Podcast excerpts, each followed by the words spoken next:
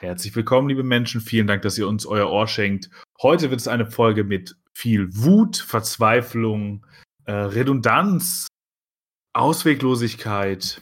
Aber ich freue mich, dass mein, dass der Schulbegleiter zu meiner, zu mir als äh, Sozialarbeiter da ist. Äh, hallo Lukas. Moin. So, und ähm, du begleitest uns gleich durch den Film, aber davor sage ich doch nochmal, welcher es ist. Ich ich führe uns ein, wie glaube ich auch die Sozialarbeiterin in diesem Film uns äh, mit der Protagonistin das erste Mal so richtig vertraut macht, sie zu neuen Orten bringt. Ihr wisst es vielleicht schon. Äh, es geht heute um Systemsprenger von Nora Finkscheid. Hallo Sina! Na, geht's Ihnen gut heute? Hey! Warum antwortest du nicht, du Arschloch? Ich will zu Mama! Wenn die Profis noch nicht mal mit dir klarkommen, wie soll ich das dann schaffen? Sie sind ihre Mutter. Benny braucht eine langfristige Lösung. Ja? Er erzählt, du darfst nicht einfach in mein Zimmer. Ich bin ein Schulbegleiter. Ich mache mal einen Vorschlag. 1-1-Betreuung. Drei Wochen im Wald.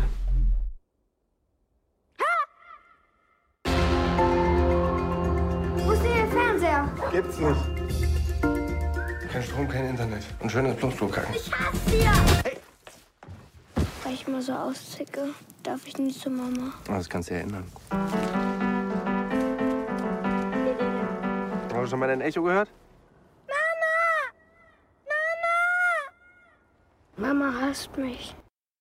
Und weil ich die Anmoderation gemacht habe, dank, Mund- dank Münzwurf, äh, bist du jetzt dran, uns zu äh, erzählen, worum geht es eigentlich in Systemspringer, Lukas? Ja, ist eine, eine schöne Frage, die ich natürlich auch gerne beantworten mag. Es Ah, geht ja. um Benny. Ähm, sie ist neun Jahre alt und sie besucht diverse Einrichtungen, Heime. Also das Problem ist, Benny ist verhaltensauffällig, nennen wir es mal vielleicht noch ein bisschen nett formuliert. Ähm, sie hat starke Aggressionen, starke Wutschübe, die sich in verschiedenen Situationen ähm, offenbaren. Ein Grund wird ein bisschen damit geliefert, dass sie bei der Mutter nicht leben darf. Ähm, die Mutter hat zwei andere Kinder ähm, und einen Freund, den Benny scheinbar gar nicht mag. Und ähm, aufgrund diverser Probleme, da werden wir jetzt aber später noch drauf eingehen, ähm, muss sie halt eben in einem Heim leben oder in einer, eigentlich ist es eher eine Auffangeinrichtung, aber sie kommt, hat halt verschiedene Stationen, die sie durchläuft. Und das Problem bei ihr ist, und das ist ja auch der Titel des Films, sie ist eine Systemspringerin. Und das ist ein tatsächlicher, also das ist ein, ein Begriff, der tatsächlich existiert und der beschreibt eben Menschen, beziehungsweise vor allem Kinder oder Jugendliche, die vom System nicht aufgefangen werden können. Das heißt, wenn man sich das so vorstellt, das äh, System, das quasi ein Mensch, der, ein, ein Mensch, der irgendwie, sagen wir jetzt mal, auf die schiefe Bahn gerät, ähm, oder irgendwie Probleme hat, da gibt es ja verschiedene Institutionen, die ihn auffangen sollen. Es gibt irgendwie Heime, es gibt die Schulen, es gibt Seelsorge, Betreuer, keine Ahnung was. Und wenn all diese Mechanismen nicht mehr greifen, dann wird man quasi als Systemspringer klassifiziert. Und Benny ist eben eine Systemspringerin. Und ähm, wir erleben dann quasi ja ihren Alltag, nennen wir mal, also wie eigentlich so ihr Leben, wie sie immer wieder irgendwo rausfliegt, wie sie äh, aggressiv wird, wie äh, ein Schulbegleiter, der eine ziemlich wichtige Rolle spielt, versucht ihr zu helfen und wie sich zwischen den beiden eine emotionale Beziehung aufbaut, die aber auch Tücken in sich birgt. Und ja, ich glaube, großartig mehr kann man dazu eigentlich auch nicht sagen. Und ähm, ich frage da mal direkt im Umkehrschluss, wer, wie hat dir denn gefallen? Ach so. Äh, ja, also mir hat der Film tatsächlich sehr gut gefallen. Das, was ich vorher gar nicht gedacht hätte, das war so ein Film, der äh, sehr hoch gelobt wurde, auch in der Presse. Ich werde dann ja grundsätzlich erstmal misstrauisch. Äh, aber nee, es ist ein wahnsinnig gelungener Film. Ich glaube, man muss absolut, auch wenn, wenn es alle Leute, die, da, die das Kritiker-Echo noch in den Ohren haben oder irgendwie vor Augen, was die Leute geschrieben haben, ich werde das jetzt nur x-fach nochmal wiederholen, aber weil es einfach auch wahr ist. Ich glaube, wir müssen jede einzelne Schauspielleistung dieses Films wahnsinnig hoch loben. Aber natürlich vor allem Helena Zengel, die mit zwölf Jahren einfach Unglaubliches leistet, wie ich finde. Das ist ein so brillant gespielter Film. Aber man, also alle anderen sind nicht weit dahinter. Also das muss man auch sagen. Dieser ganze Film glänzt mit brillanten schauspielerischen Leistungen meines Erachtens nach. Und vor allem, warum ich auch ähm, Zengel neben dem neben der offensichtlichen äh, des, äh, Herausforderungen im Alter, also weil, als ich glaube, als Kind zu spielen, zumindest mit Kindern zu spielen, ist ja auch schwierig oder zu arbeiten. Das hört man von Regisseuren immer wieder, weil man denen Sachen anders erklären muss. Man kann nicht so mit denen arbeiten wie mit Erwachsenen. Und äh, die können auch viel, manches nicht so spielen, wenn sie es gerade nicht fühlen, einfach. Und entweder wir haben eine sehr, sehr sehr, sehr äh, authentisch, äh, um es mal zu sagen, nein, aber eine sehr wiederholende und in sich währende, äh, immer wütende junge Frau, das was ich nicht für sie hoffe, oder sie ist eine brillante Schauspielerin, eines der komplexesten, kompliziertesten zu spielenden Gefühle meines Erachtens nach zu spielen, nämlich Wut. Weil Wut so leicht oder diese einfach blinde Aggression, immer Wut ist, ist ja auch die Frage. Aber weil es so leicht ins Karikatureske übergeht. Ähm, weil ich glaube, das ist auch ein Grund, warum wir in aktuellen Filmen oft sehr entschlossene Bösewichte sehen, aber selten sehr wütende äh, weil Wut tatsächlich schwierig zu spielen und schwierig auszubalancieren ist. Und das ge gelingt diesem Film großartig. Und dazu finde ich, ist er ein, äh, ein nuanciertes, und dazu werden wir ja gleich noch kommen, zu, zu, zu argumentativen Strängen, die der Film macht, aber der sich in äh, einer, einer gewissen äh, weiß ich nicht, Skalpellartigkeit an diesen Systemen auch, weil ich wusste gar nicht, dass das tatsächlich ein Begriff ist. Ich habe das natürlich wieder, ich bin ein einfach gestrickter Mensch, ich habe es natürlich symbolisch gelesen ähm, äh, an, diesen, an diese Systeme heransetzt und sich eigentlich fragt, wo hören die eigentlich auf und ab wann werden die halt gesprengt? Wo sind sie an, an ihr Ende angekommen? Und äh, die Antwort ist tatsächlich, glaube ich, sehr leicht und doch gleichzeitig auch so komplex und deswegen so vertrackt.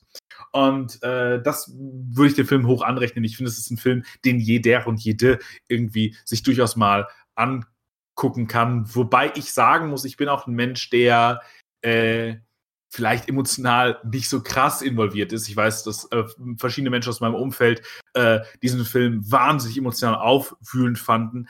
Das ging mir jetzt nicht so. Ich finde den intellektuell wahnsinnig spannend. Aber ähm, wenn manche Leute in meinem näheren Umfeld gesagt haben, den sollte man nur gucken mit einer Person, mit der man danach drüber reden kann, ganz intensiv und so weiter, so, so sehr ist er mir jetzt nicht nah dran gegangen. Ich habe den gestern Abend geguckt und bin nicht schlafen gegangen.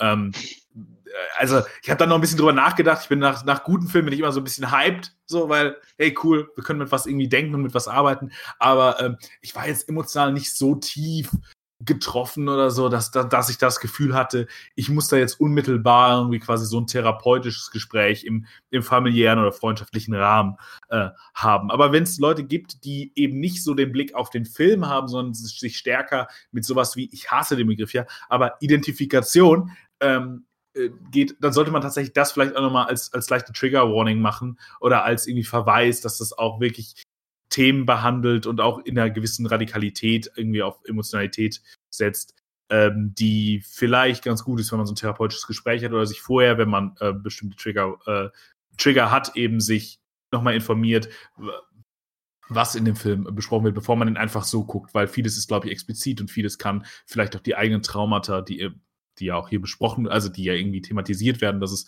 so, äh, wie, wie eruptiv und wie destruktiv die auch sind, Traumata, ähm, aufreißen kann. Das aber nur äh, notabene, weil das, das, das fiel mir noch so ein, weil ich das so, äh, weil ich das auch so, so, so, so faszinierend fand, dass mir damals alle so alle erzählt haben, ja, ich bin, ich bin so aufgewühlt, ich musste irgendwie mit jemandem reden und, und so weiter. Und ich, ich war jetzt irgendwie so, ich war mal wieder irgendwie so ein toter Stein und dachte mir so, ja, ist super, super interessant, super spannender Film, aber emotional bin ich jetzt, also ich bin jetzt einfach, wie gesagt, ich konnte ganz gut schlafen gehen. Jetzt mache ich einen Punkt und frag dich, Lukas, wie hat dir denn gefallen? Oder du kannst auch gerne noch was zu mir sagen. Ähm, ja, vielleicht übernehme ich da ein bisschen mehr den emotionalen Part zumindest, obwohl ich jetzt auch nicht krass emotionalisiert war. Es gab aber schon so ein, zwei Stellen, wo ich tatsächlich so das eine oder andere Tränchen im Auge hatte.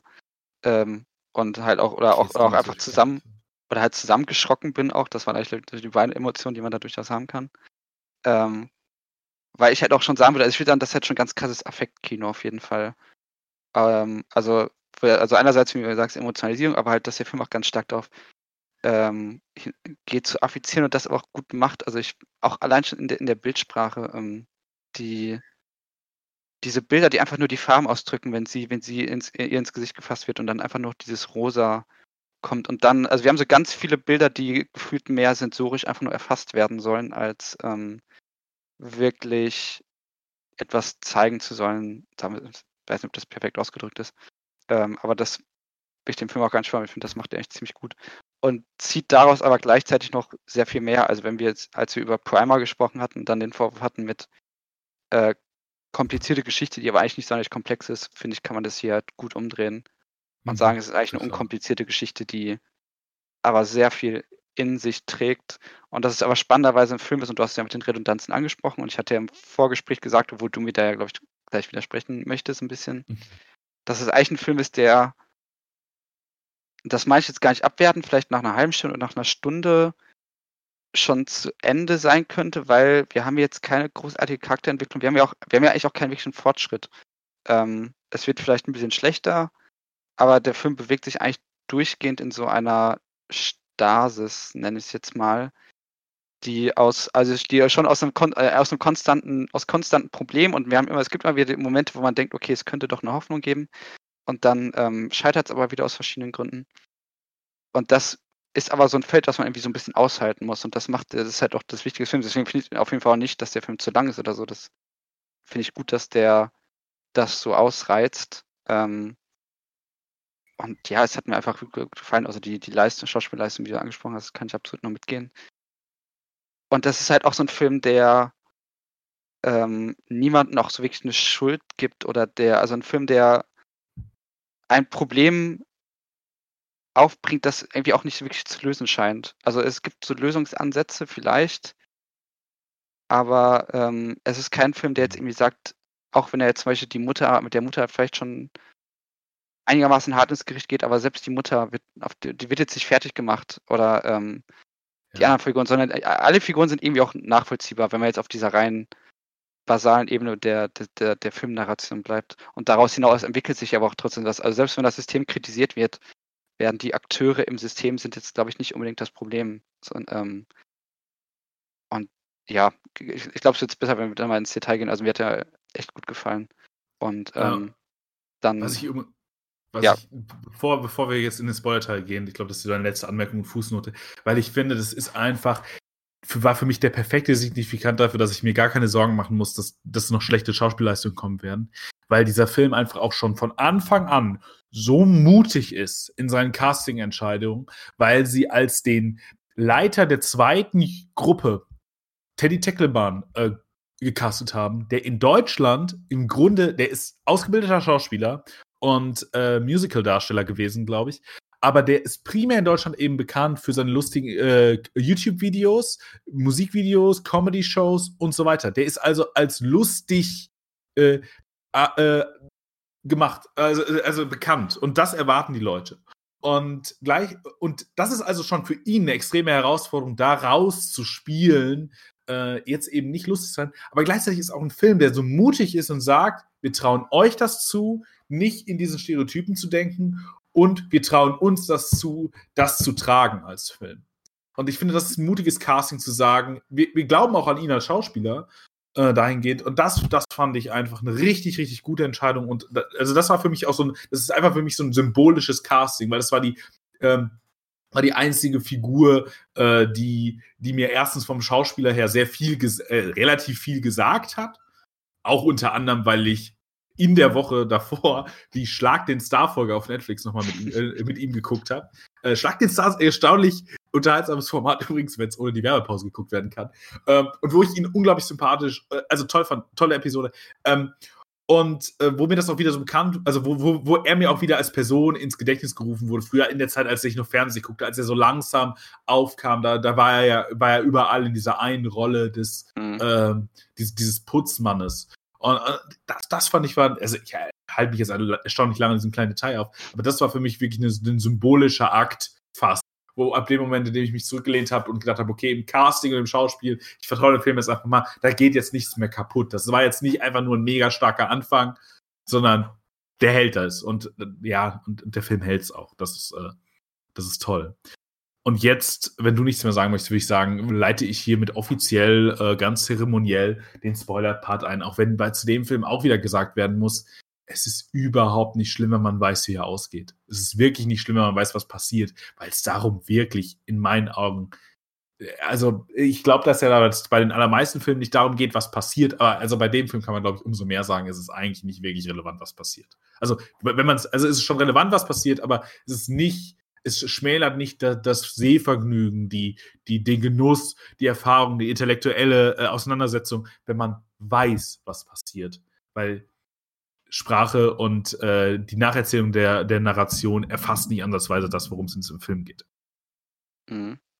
So, und jetzt, du wolltest, äh, du wolltest tief rein, du wolltest, du wolltest ganz. Äh ja, ich, ich, also ich erwähne vielleicht nur einmal kurz, weil wir immer, äh, vielleicht für die Leute, die es halt nicht, die es halt hören und zumindest eine ungefähre Ahnung haben, aber ihn nicht gesehen haben, aber eine ungefähre Ahnung haben wollen, was halt noch passiert und vielleicht auch um das zu skizzieren, dass wir überhaupt, dass wir auf jeden Fall sprechen müssen. Es gibt ja die ähm, Figur, ich glaube, Micha heißt sie, ne? Mhm. Von äh, Albrecht Schuch gespielt, auch wirklich gut gespielt.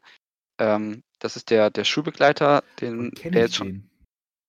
Äh, ich habe jetzt nur gesehen, dass der, äh, also der hat jetzt einige andere Rollen. Es gab irgendwie eine Berlin-Alexanderplatz-Verfilmung, da spielt er wohl auch mit. Also der hat wohl derzeit scheinbar auch einen ganz guten Lauf, aber. Bad Bang Staffel 1, da kenne ich ihn. Ich habe irgendwo habe ich den auch gesehen. Also der hatte schon einige Rollen ähm, wohl gehabt. Ist jetzt aber trotzdem noch relativ jung und äh, sehr vielversprechend auf jeden Fall. Und er spielt eben den Schulbegleiter, der zu Beginn schon ganz früh eingeführt wird, ähm, dass er halt irgendwie ähm, telefoniert und dabei halt flucht. Und dadurch irgendwie schon so eine Gemeinsamkeit eigentlich aufgebaut wird. Und er ist so ein bisschen abgeklärt, er ist so ein bisschen alternativ. Ähm, es ist jetzt nicht der, der Elias Mbarek aus Frag Goethe so, aber ähm, er hätte die Richtung eigentlich auch einschlagen können, wenn ich gerade nachdenke. Aber er macht es nicht.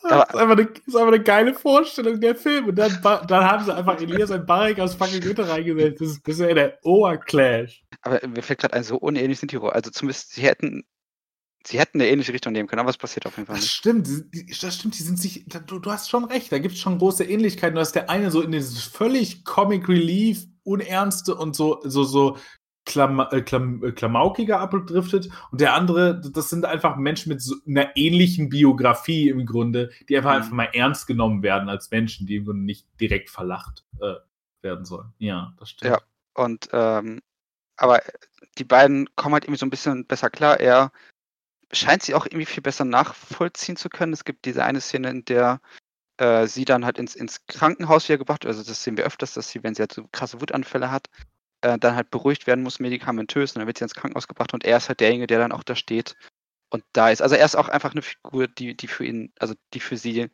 da ist, was schon sehr viel bedeutet.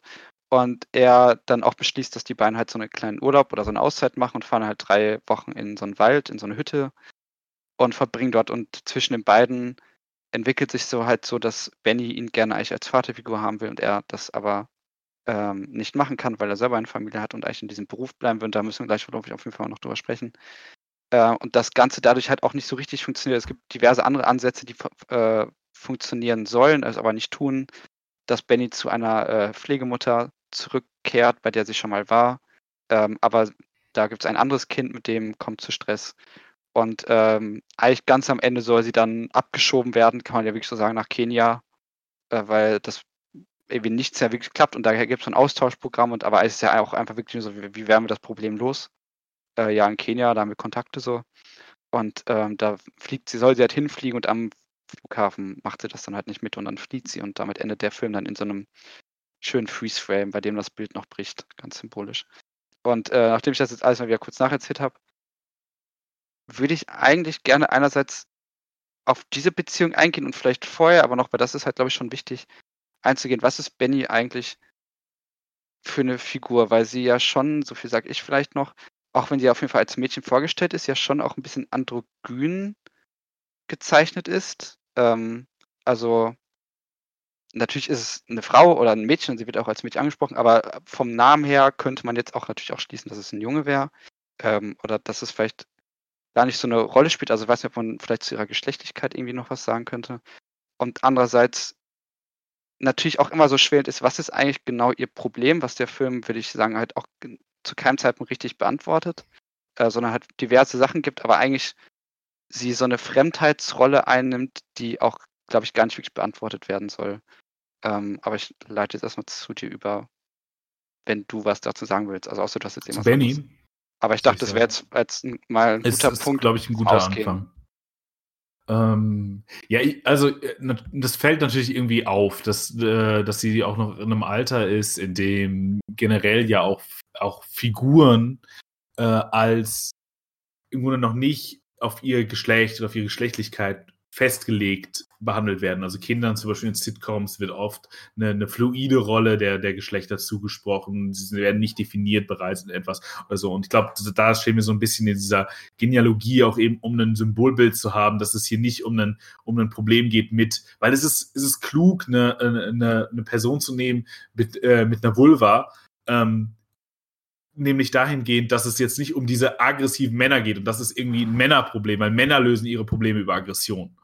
Äh, und gleichzeitig sie aber auch nicht darin zu stark zu verlagern, zu sagen, okay, aber es ist irgendwie eine Frau, sondern damit auch zu sagen, sie ist eine Symbolträgerin für einfach eine Jugend, in der das passieren kann, was eben kein, in keiner Form damit zu tun hat. Und also in irgendeiner Form von ähm, biologischen äh, Körperteilen o- oder was auch immer oder mit, mit Hormonen oder oder whatever.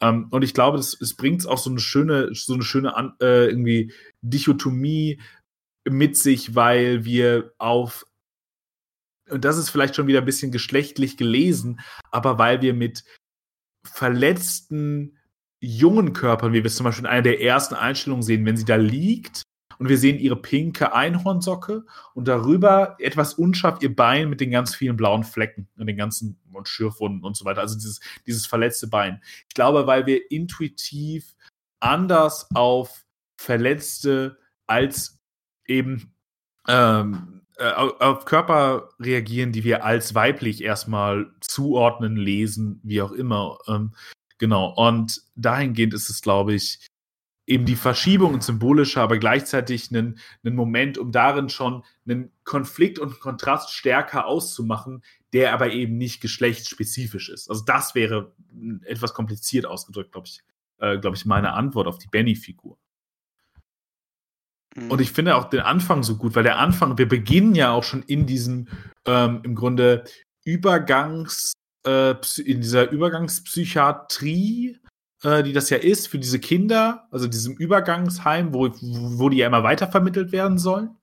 Und die erste Szene ist ja meines Erachtens, oder eine der ersten zumindest, wie sie auf dem, äh, auf dem Platz äh, in, de, in der Mitte irgendwie von den, von den anderen Kindern gehänselt wird und sie sagen, ja, irgendwie, wir zeigen dir mal, wie der, oder jetzt, ich zeige euch mal, wie der Psycho abdreht.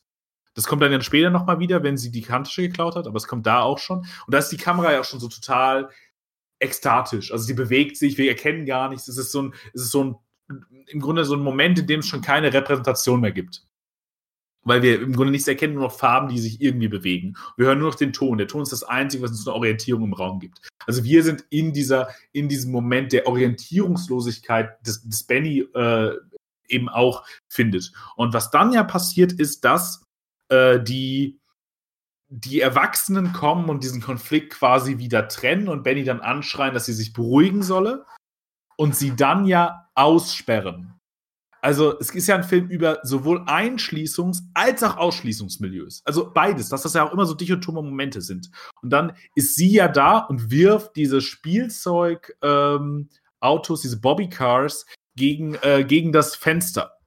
Und alles, was die Erwachsenen tun können, ist dann noch blicken. Das zieht sich durch den ganzen Film. Das Blicken nämlich ganz entscheidend ist, weil das das Einzige ist, was im Grunde diese Systemvertreter noch tun können.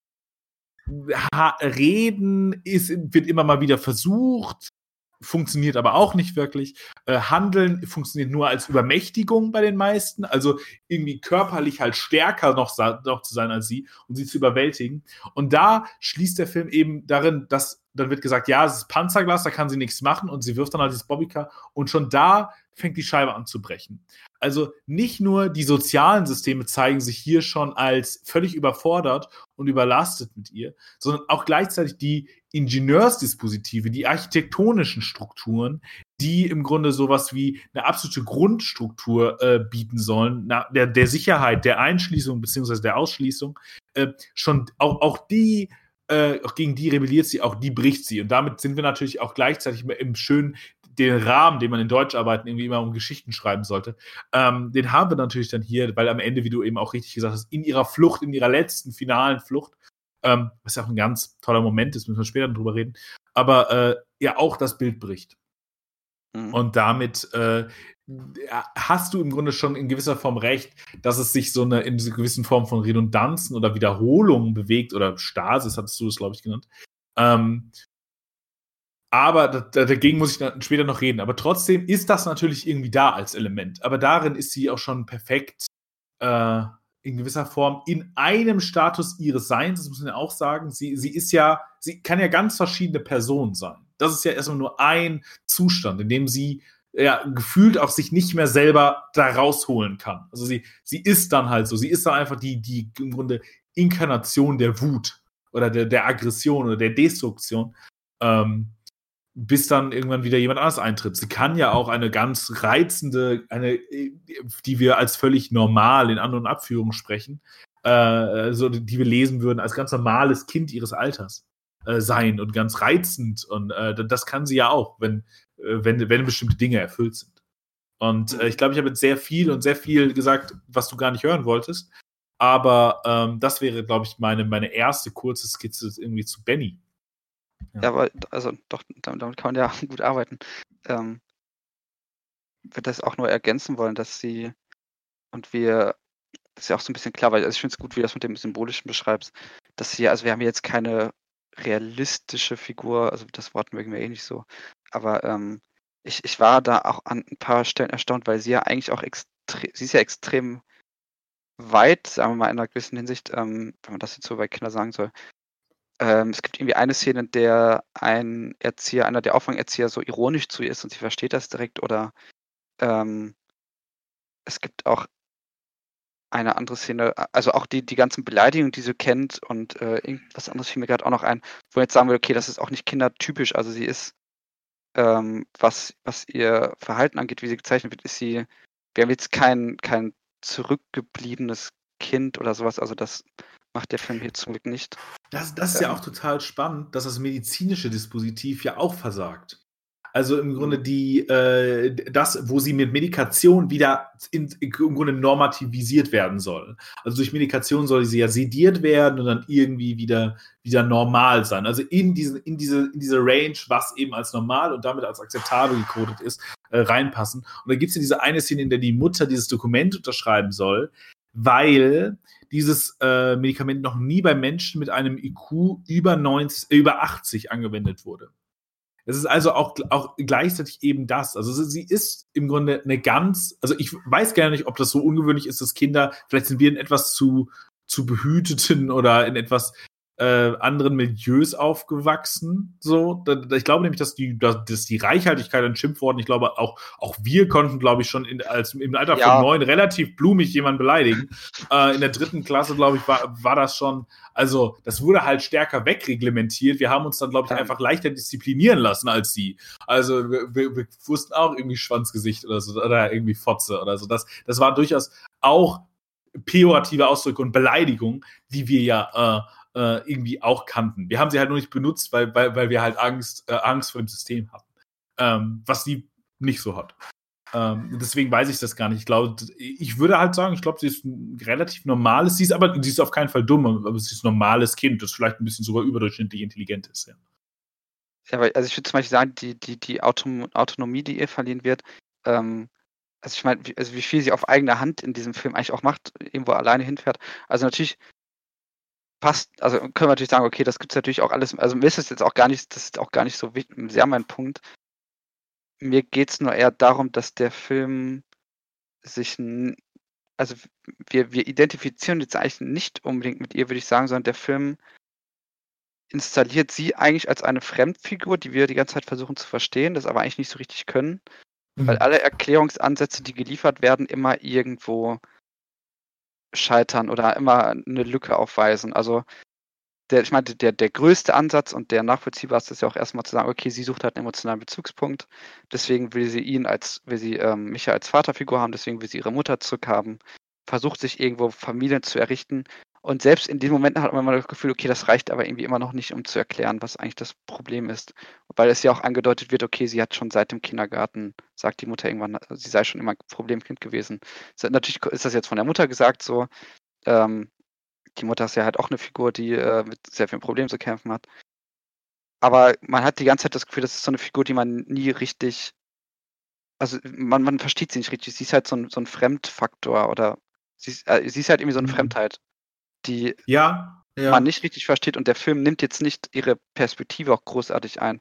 Also wir haben jetzt nicht, wie wir das vielleicht mal in, in Florida Project ganz zu Beginn hatten, äh, die Kamera geht jetzt auf, auf ihre auf ihre Höhe so und dann schauen wir jetzt mal aus ihrer versuchen jetzt mal den kindlichen Blick auf die Welt zu haben. Das haben wir hier nicht, sondern sie ist ja eher wir beobachten sie, wir schauen ihr zu, sie dominiert. In, in vielen Szenen sehen wir auch, wie sie schon über, die anderen Leute überragt irgendwie. Ähm, und das finde ich halt eigentlich total spannend, weil dadurch natürlich einerseits die Systemkomponente nochmal stärker in, in, in den Blick rückt ähm, und sie halt auch, auch so installiert wird, als einfach als das, was zu zeigen, was die Probleme in dem System vielleicht auch sind. Aber eigentlich geht es auch schon ein bisschen darüber hinaus. Ja, weil ich glaube, was, was du darin ganz gut fasst, ist halt, dass sie nicht in der klassischen Form dessen, wie man sich heute, wir haben ja vor dem Podcast ein bisschen drüber äh, geredet, über ähm, Einfachheiten von Figurenentwicklungen, die so wichtig sind und so weiter. Also in solchen Ideen, wie Figuren zu sein haben, aufgeht, weil sie in dieser Vielheit gar nicht so gut greifbar ist. Sie ist halt irgendwie ganz viele Personen auf einmal. Sie ist nie wirklich greifbar durch diese traumatische Dimension, die sie ja immer irgendwie unterläuft äh, oder irgendwie immer durchzieht, wo man ja nie weiß, wann kommt es irgendwie zum nächsten Ausbruch, äh, wann geht es wieder los. Ähm, ist es ja auch irgendwie so, so eine tickende Zeitbombe, hat man ja manchmal auch das Gefühl. Also vor allem dieser, in einer dieser letzten Szenen mit dem ganz, mit dem kleinen Kind, Mhm. wo sie alleine mit dem kleinen Kind war, war also da, das war der einzige Moment, wo ich, wo ich so ein bisschen, da wurde ich ein bisschen nervös, habe schwitzige Hände bekommen und dachte so, oh Gott, oh Gott, bitte fass ihr nicht ins Gesicht. So, und dann, dann, dann wird ja auch so damit gespielt, dass immer die Hand so leicht am Gesicht vorbeigeht und dann irgendwann trifft es und dann merkt man, okay, es ist kein Problem bei ganz kleinen Kindern. Ist, äh, ist das nicht das Problem? Und da war man ja schon sehr dankbar, weil sonst wäre das Kind halt tot gewesen, wahrscheinlich. Ähm, und ähm, genau, also dahingehend ist, ist, ist glaube ich, die Identifikation, sind Identifikationsfiguren eher die anderen, die für uns eher Personen sind, die so eine Einheit vermeintlich verkörpern können. Also die, die eben nicht diese, diese Vielheit haben, sondern die, die jemand sind für uns. Ich glaube, auf, die projizieren wir uns vielleicht eher. Also so die Sozialarbeiterin, die versucht zu helfen, Micha, irgendwie also den Schulbegleiter äh, und so weiter. Das sind eher die Personen. Und deswegen glaube ich, ist, ist es genau gut. Auch wenn ich sagen will, dass die Kamera hier durchaus Momente hat, in dem sie ihre Position übernimmt, nämlich in diesen ekstatischen Momenten, in dieser Wut, Mhm. äh, Ja. in den Momenten der Flucht, äh, weil, weil dann, dann ist die Kamera nicht ruhig und verfolgt sie, sondern sie ist mit ihr auf der Flucht. Sie, sie, ist- sie ist direkt hin, äh, an ihr im Grunde gebunden und wackelt mit ihr, genauso wie sie halt renn, rennt, um irgendwie äh, loszubekommen. Aber ganz oft gibt es eben auch die Perspektive, sie anzugucken. Und wo wir eben auch nochmal an sie gebunden sind, was ich auch eine sehr kluge Form der, der, der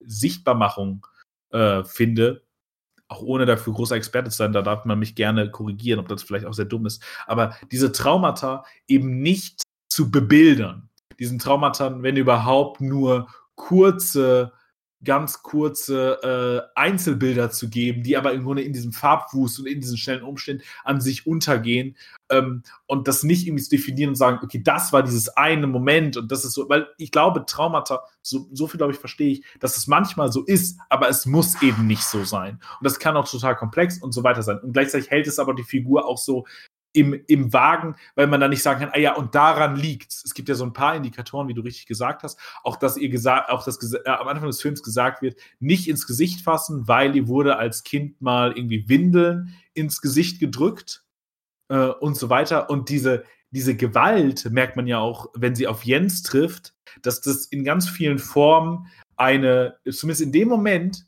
ein bisschen anders ist als bei den anderen Aggressionen, aber dass das auch eine ganz stark protektionistische Dimension hat. Also bei, gegenüber den Kindern meist eine sich selbst schützende Dimension, die sie gelernt hat. Aber als sie Jens sieht, ist es eine, eine Dimension, dass sie sich vor ihre Mutter stellt, diese Vase nimmt und äh, ihn, ihm sagt, er soll gehen. Also, dass Jens halt auch, äh, dass das auch so was impliziert wie ähm, ganz klare Misshandlungsgeschichten. Äh, oder die Misshandlungsgeschichte in der Familie, beziehungsweise in dieser Lebenspartnerschaft zwischen Jens und der Mutter, ähm, in, der, in der die Mutter ja auch völlig hilflos ist. Das ist ja auch, weil dieser Film ja auch das macht, dass er keine Täter und Opfer zeigt, sondern im Grunde sind alle irgendwie Opfer voneinander manchmal, wie im Verhältnis Mutter und Tochter, äh, manchmal vom System äh, und all das. Also das, es, es, gibt nicht, also das ist, das ist eine, das ist eine große Fähigkeit dieses Films, das in dieser Ambivalenz zu belassen, weil die ja auch unbefriedigend ist für ganz viele Leute, glaube ich. Das, also zumindest im Kino, zumindest das Kino würde ich so diagnostisch lesen, dass, äh, dass diese Ambivalenz ungemütlich ist. Dass das viele Leute irgendwie nicht wollen. Ja, ich glaube, deswegen ist auch das, das, das Ende vielleicht auch für viele so unbefriedigend. Ähm, weil auch, also das ist ja auch kein Film, deswegen kommt, wirkt der Titel vielleicht auch schon fast zu kurz greifen, Systemsprenger. Weil natürlich geht es auch um System, aber es geht eigentlich auch schon fast darüber hinaus. Also das ist jetzt kein Film, wo wir jetzt am Ende die, die ähm, kommen noch so Texteinblendungen, wo dann so steht, was denn alles mal reformiert werden muss. Äh, sondern wir, wir, man geht aus dem Film raus und ich, also ich, ich wüsste jetzt auch nicht, was ich da jetzt groß reformieren sollte oder was man da jetzt groß besser machen sollte. Ich glaube, das ist auch nicht unbedingt der primäre Sinn, der hier verfolgt wird. Also natürlich äh, geht es schon darum, dass dann irgendwie sagst, wenn dann diese Sache mit der Psychiatrie und sie passt halt nirgendwo hin. Und dass man natürlich schon die ganze Zeit denkt und irgendwie wird es auch teilweise schlimmer dadurch gemacht, weil dann darf sie zu bestimmten Leuten nicht hin, bei denen es ihr besser gehen würde. Und das ist natürlich dann eine Systemkritik. Ähm, aber es ist irgendwie nicht nur das, und wenn dann halt am Ende das, das Bild zersplittert, so, dann merkt man ja auch, okay, es geht ja schon irgendwie darüber hinaus. Also, ähm, ich habe in irgendeiner Kritik habe ich oder jemand hat in einer Review geschrieben, das, ähm, das bezog sich mehr auf die auf die Schauspielleistung, aber äh, da wird halt auch, ähm, dass, dass sie äh, was das Granit zum Bersten bringt so und das passt halt auch irgendwie ganz gut. Also äh, hier soll eigentlich sehr viel angegriffen werden. Also ein bisschen frage ich mich auch, hat, also hat der Film überhaupt ein Ziel oder würdest du jetzt zum Beispiel sagen, man kann da eine Aussage rausdestillieren ähm, oder muss man eher halt mit diesen Ambivalenzen umgehen und vielleicht da versuchen, Sachen zu entdecken? Naja, also ich glaube, dass äh, jede Deutung, die ich anbieten kann, auch immer nur ambivalent gesehen werden kann, nämlich als völliger Unsinn oder man kann dem zustimmen oder man kann sagen, naja, ab und zu hat er auch recht. Also ähm, dahingehend glaube ich, dass dieser Film uns nicht, also wie du sagst, er geht dann nicht am Ende hin und sagt, ja, und übrigens, wenn wir einfach nur fünf Krankenschwestern mehr oder irgendwie fünf äh, Betreuerin mehr einstellen würden in diesen Einrichtungen, ist alles gut. Aber das wäre ja auch, also das, das wäre ja nicht nur megaloman, das wäre völlig bescheuert. Mhm. Also äh, das ist ja gut. Also Filme müssen ja auch, man muss ja auch keine Lösung für Probleme, äh, für Problemskizzen dann direkt mitliefern. Das ist ja auch erstmal eine Fähigkeit, Probleme skizzieren zu können.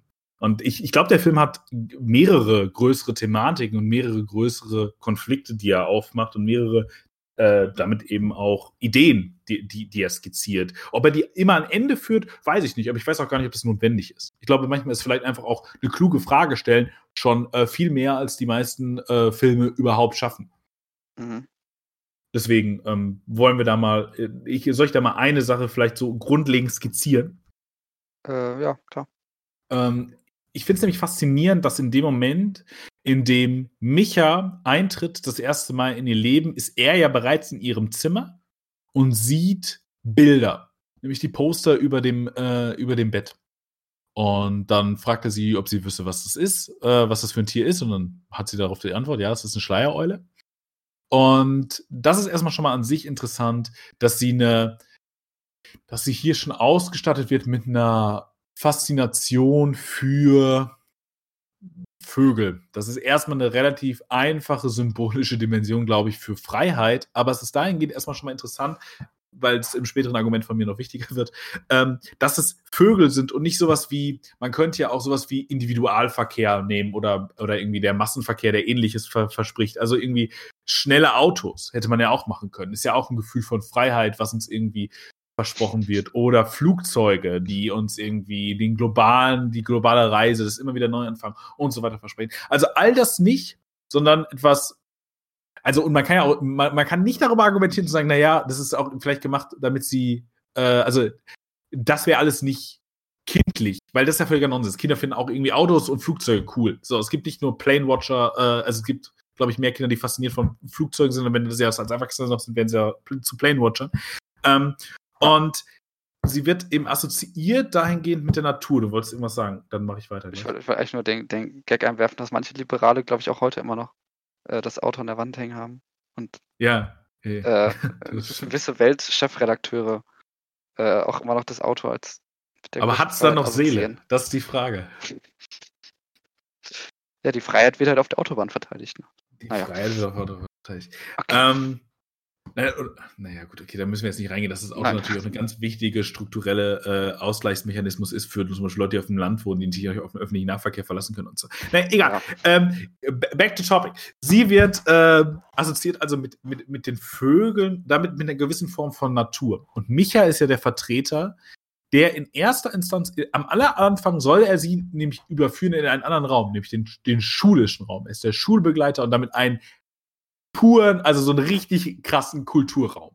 Und in dem Moment, in dem sie das ja erfährt, vorher connecten die beiden ja eben auch über diese Natur, schmeißt sie ihn raus. Also dann, dann äh, vorher ist ja seine Grenzüberschreitung, auf die sie ihn auch hinweist, ähm, ja irgendwie dann geduldet, weil sie ja ins Gespräch kommen, aber dann eben nicht mehr. Und dahingehend ist, ist die erste Dichotomie also zwischen Kulturraum und irgendwie Naturraum und irgendwie auch Stadt und Land aufgemacht. Und Micha ist ja dann die Person, die sie dann überführt.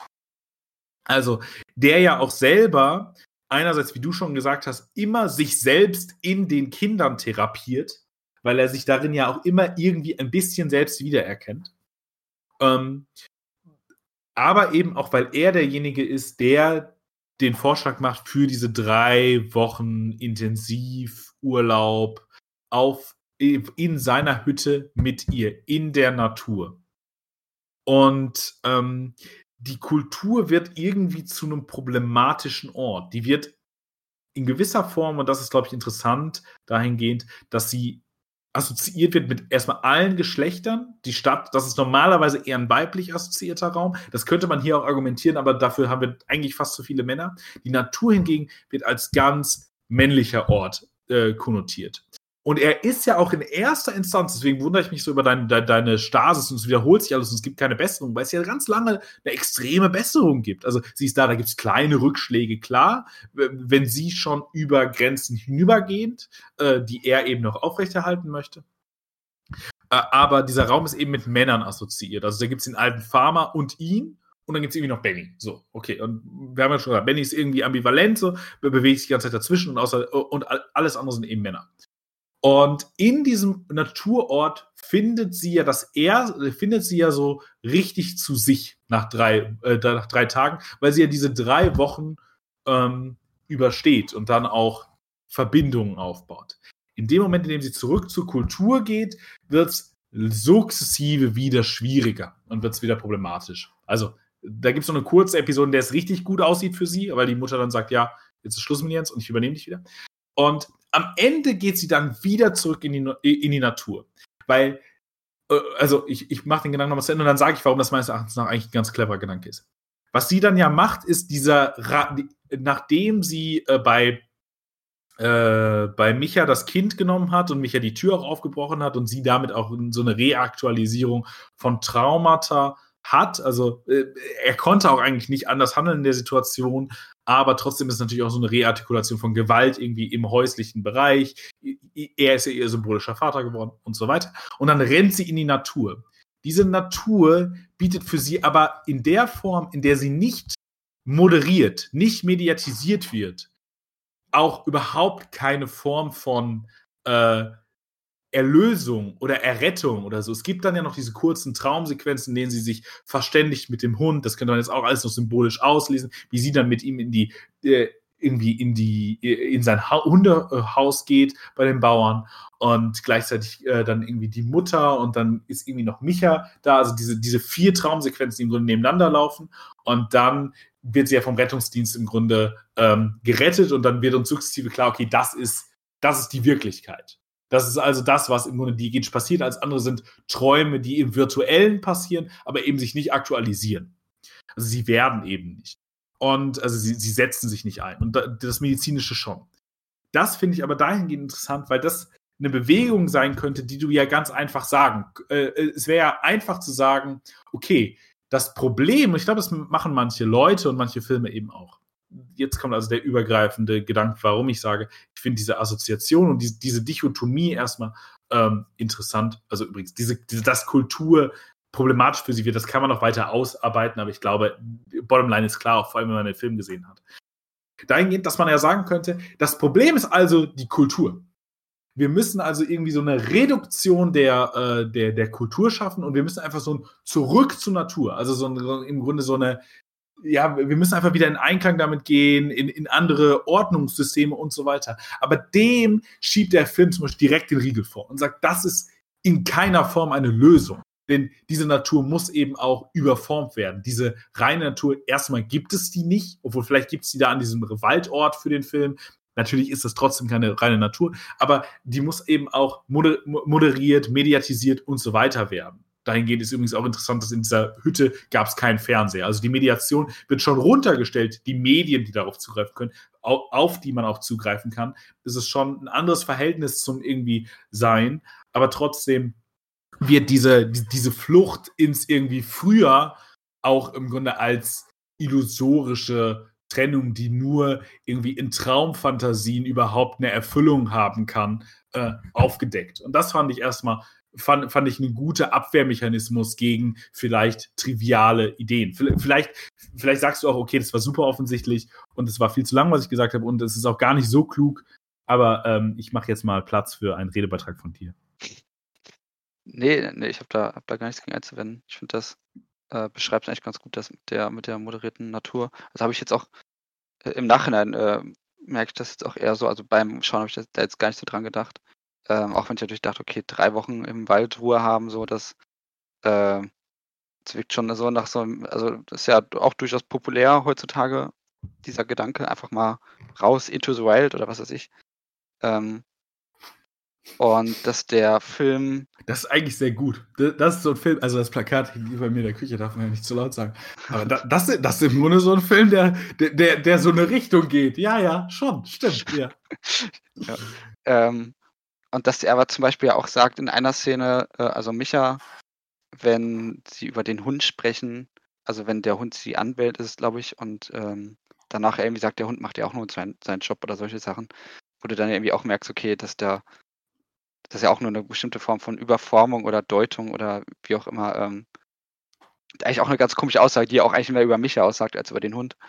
Aber ich glaube, was, was mein Punkt nur an, anfangs halt war, und das würde ich auch da sagen, dass dieser Konflikt zwischen den beiden, oder also Konflikt passt ja vielleicht nicht ganz, dass dieser, dieser, Vater, dieser Konflikt in ihm, äh, diese Vaterrolle anzunehmen oder nicht, dass der ja eigentlich, und deswegen würde ich sagen, also der Film ist eigentlich ab dem Moment quasi, in dem klar wird, dass er sie nicht annehmen kann, ähm, weil dann, dann passiert der ja in der Beziehung zwischen den beiden eigentlich, das wird ja immer nur wieder reartikuliert. Und auch ganz am Ende, wenn sie dann auf dem Feld stehen, aber natürlich steckt in diesem Konflikt noch viel mehr drin, wie du jetzt gerade dargelegt hast. Aber wenn sie am Ende auf dem Feld stehen, dann wird ja nochmal quasi noch ein letztes Mal das verhandelt und da wird ja dann ganz deutlich, okay, er geht nicht zu ihr hin, er, er nimmt diese Rolle nicht an oder er kann es nicht. Und dann haut sie ja, ab. Beziehungsweise, ja, würde ich widersprechen gleich. Sorry, mach erstmal zu Ende. Also, da kannst du auch gerne direkt widersprechen. Okay, weil ich würde sagen, im Grunde in dem Moment, in dem er seiner Frau nachgibt oder seiner Lebensgefährtin ähm, und sie da übernachten lässt, das ist ja das ganze das Problem. Er nimmt das ja ambivalent an. Wir kommen gleich auch noch zu einem Punkt, ich bleibe vielleicht jetzt hier ein bisschen wuschig äh, oder also ein bisschen vage. Aber er nimmt meines Erachtens nach diese Rolle an, weil er sich als Mensch artikulieren lässt. So viel sage ich vielleicht schon mal. Und dann geht, er rennt ihr hinterher und, sa und, sagt, bleib stehen, bleib stehen. Ich glaube, er sagt auch immer mal, nee, er sagt nur, bleib stehen.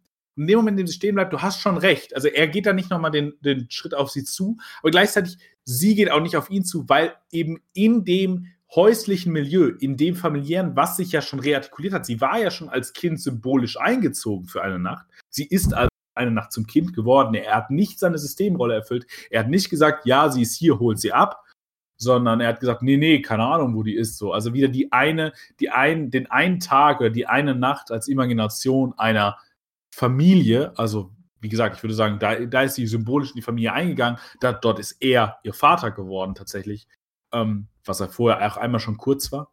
Äh, aber da ist es erneut geworden und äh, schon mit der Realisation, mit der Auseinandersetzung. Davor war es mehr so ein Affekt, wie du schon gesagt hast, ein Affektkino. Es war eher so eine Übersprungshandlung. Vielleicht ist, passt das besser. Es war dieses, sie rammt ihren Kopf gegen die Scheibe. Okay, okay, okay, jetzt brauche ich irgendwas. Okay, und ich mache das jetzt. Und er macht sich dann ja mega Vorwürfe. Und die Frau sagt ja auch, hey, was ist denn jetzt los mit dir? Also, was macht sie hier? Ähm, und in dem Moment ist er ja schon in dem Konflikt, aber er entscheidet sich dann. Und er wird ja auch sogar im Grunde direkt gefragt und er entscheidet sich ganz direkt und sagt, nee, ich trete jetzt hier als Mensch ein, nicht als Systemhand, äh, also nicht als äh, nicht in meiner Systemrolle. Und ähm, dahingehend erfährt sie schon das, was sie vorher eben auch erfahren hat, nämlich in gewisser Form Gewalt. Da, in dem Moment, in dem er die Tür nämlich eintritt. Und ich, ich sag gar nicht, äh, also ich meine, wie gesagt, ich sag ja immer, das ist ein Film, ich sag immer, ich habe es einmal gesagt, ähm, ich sag ja, das ist ein Film, der nicht irgendwie Täter und Opfer hatte. Da, in dieser Situation ist niemand schuld. Im Grunde konnte in dieser Situation niemand, glaube ich, so wie der Film argumentieren würde, anders handeln. Sie ist irgendwie getrieben von ihrem Trauma in dem Moment, in dem sie sich da ein, einschließt in diesem Zimmer, von irgendetwas, was sie wahrscheinlich selber gar nicht anders äh, umsetzen konnte. Und aber er ist natürlich auch in, in, der, in dem Moment, in dem er äh, auch sein Kind, sein kleines Kind schützen muss und irgendwie Angst darüber hat, weil er auch weiß, wozu sie fähig ist.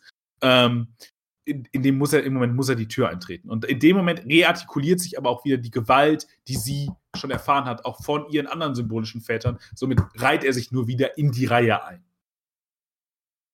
Also, also mein Punkt dagegen ist, er hat diese Bewegung, die du sagst, äh, dass er sie nicht macht. Er hat sie schon gemacht und das ist das Problem. Wenn er sie, glaube ich, nicht gemacht hätte, wäre es nicht so ein Problem. Weil es wäre wär nicht so ein radikaler Bruch mit Vertrauen und so. Also, ja. ja, ich also das, das verstehe ich auf jeden Fall. Ich hatte bei der, bei der Endszene einfach nur, aber das, das vielleicht dann schon die, diese deutlich simplere Lesart, auch einfach, einfach nur, weil es ja auch schon so überhöht dargestellt ist, insofern, dass er, also er ruft ja hinterher, aber ich glaube, das letzte Mal, wenn er das letzte Mal ruft, ist es ja schon fast mehr ein Flüstern. Und dann ja. dreht sie sich um, also was sie ja jetzt auf einer reinen Realismus eben natürlich nie im Leben hören könnte aufgrund der Distanz. Aber das ist so eigentlich der Moment, in dem sie sich umdreht, in dem sie da steht. Und das hatte ich eigentlich eher so verstanden, dass sie halt in diesem Moment eigentlich immer noch klar wird, dass sie ihn als die Autorität, als Autorität Vater anerkennt und dann quasi stehen bleibt, aber er quasi den Schritt zu ihr noch gehen müsste. Also deswegen ja, hatte ich das jetzt nicht ja, so gesehen, dass auch, sie ihn noch ja. gehen müsste, sondern dass eigentlich, weil er ja auch, und das ist ja vielleicht doch der Unterschied, also er, er übt ja auch eine Autorität aus, die zwar sehr durchaus auch liebevoll ist, äh, und verständnisvoll. Also Autorität ist jetzt mal hier gar nicht so schlecht oder negativ konnotiert, ähm, die er ausübt, aber die ja bei ihr irgendwie eine Wirkung zeigt, was bei den anderen ja nicht funktioniert. Ähm, und in dem Moment zeigt er sie quasi und dann wartet sie. Also ich habe eigentlich die ganze Zeit gedacht, sie wartet einfach nur, dass er jetzt kommt, also dass er jetzt quasi die Vaterrolle einnimmt und er bleibt aber in seinem Konflikt und deswegen dachte ich, okay, der Konflikt, der jetzt schon die ganze Zeit da ist, aber du hast jetzt natürlich gerade noch erwähnt, dass da dann doch noch ein bisschen mehr ist. Aber das war dann für mich nur das Gefühl, okay, eigentlich mhm ist die Szene quasi in dem Moment, in dem er es, also der Konflikt ist schon vorher zu Ende. Ja, ich, ich, ich glaube, ich glaube, also da sind wir wieder bei Ambivalenz. Ich glaube, das ist beides. Also, weil du hast recht, sie hört ja im Grunde auf ihn und er bleibt dann stehen. Er könnte ja jetzt weitergehen. Also für mich war es der Moment, in dem, in dem sie beide realisieren, okay, sie haben jetzt einen zu großen Keil zwischeneinander. Also es ist wieder, es ist wieder alles, was sie hatten, ist zerbrochen. Aber vielleicht hast auch genau du recht, dass es in dem Moment erst zerbricht, in dem er in dem er stehen bleibt, noch ein letztes Mal das flüstert und nicht sagt, und komm her, oder jetzt noch irgendwie zu ihr läuft und sagt, okay, alles ist irgendwie vergessen, es ist ja nichts passiert, alles gut. So, also dieses Versprechen von vor der Tür nochmal noch mal erneuert. So, aber also ja, ich, ich glaube, es ist irgendwie beides, ja. Ja, also, aber ist ja auch eher ein Flusspunkt für den Film dann. Ähm, Total. Und du, du hattest aber noch irgendwas anderes angesprochen, da war ich jetzt auch interessiert. Ähm, also, dass du noch einen anderen Punkt aufmachen wolltest. Ja, genau. Äh, ich möchte davor noch eine Fußnote setzen, weil ich es interessant finde, darüber müssen aber klügere Menschen als ich nachdenken, tatsächlich, wie die Männer hier einges eingesetzt werden, weil noch in der ersten Szene mit Jens in der Wohnung ist es ja so, dass er der Vertreter, also des, der patriarchalen Macht ist, der erstaunlicherweise nicht, äh, er kann zwar bedroht werden von ihr, aber er wird final ja nicht von ihr angegangen also irgendwie kann diese patriarchale Macht, die alles irgendwie durchzieht und die sich auch irgendwie immer wieder einschleicht, weil sie ja schon vorher gesagt hat, ich dachte, es wäre Schluss, ähm, sagt sie ja vorher zu der Mutter. Mhm. Und dann sagt sie so, ja, es ist kompliziert. So, also irgendwie war der schon mal raus, aber hat sich irgendwie wieder reingeschlichen. Und sie bedroht ihn dann ja mit der Vase, so! Weil er lässt sich davon ja gar nicht groß interessieren, also in dieser Rebellion gegen ihn. Und dann geht sie ja auf die Mutter los und schlägt ja die Mutter. Und in dem Moment springt Jens auf, nimmt sie und sperrt sie in diesen Schrank. In dem Moment, in dem sie rausgelassen wird aus dem Schrank, also die Polizei da ist, ist Jens aber auch wieder absent.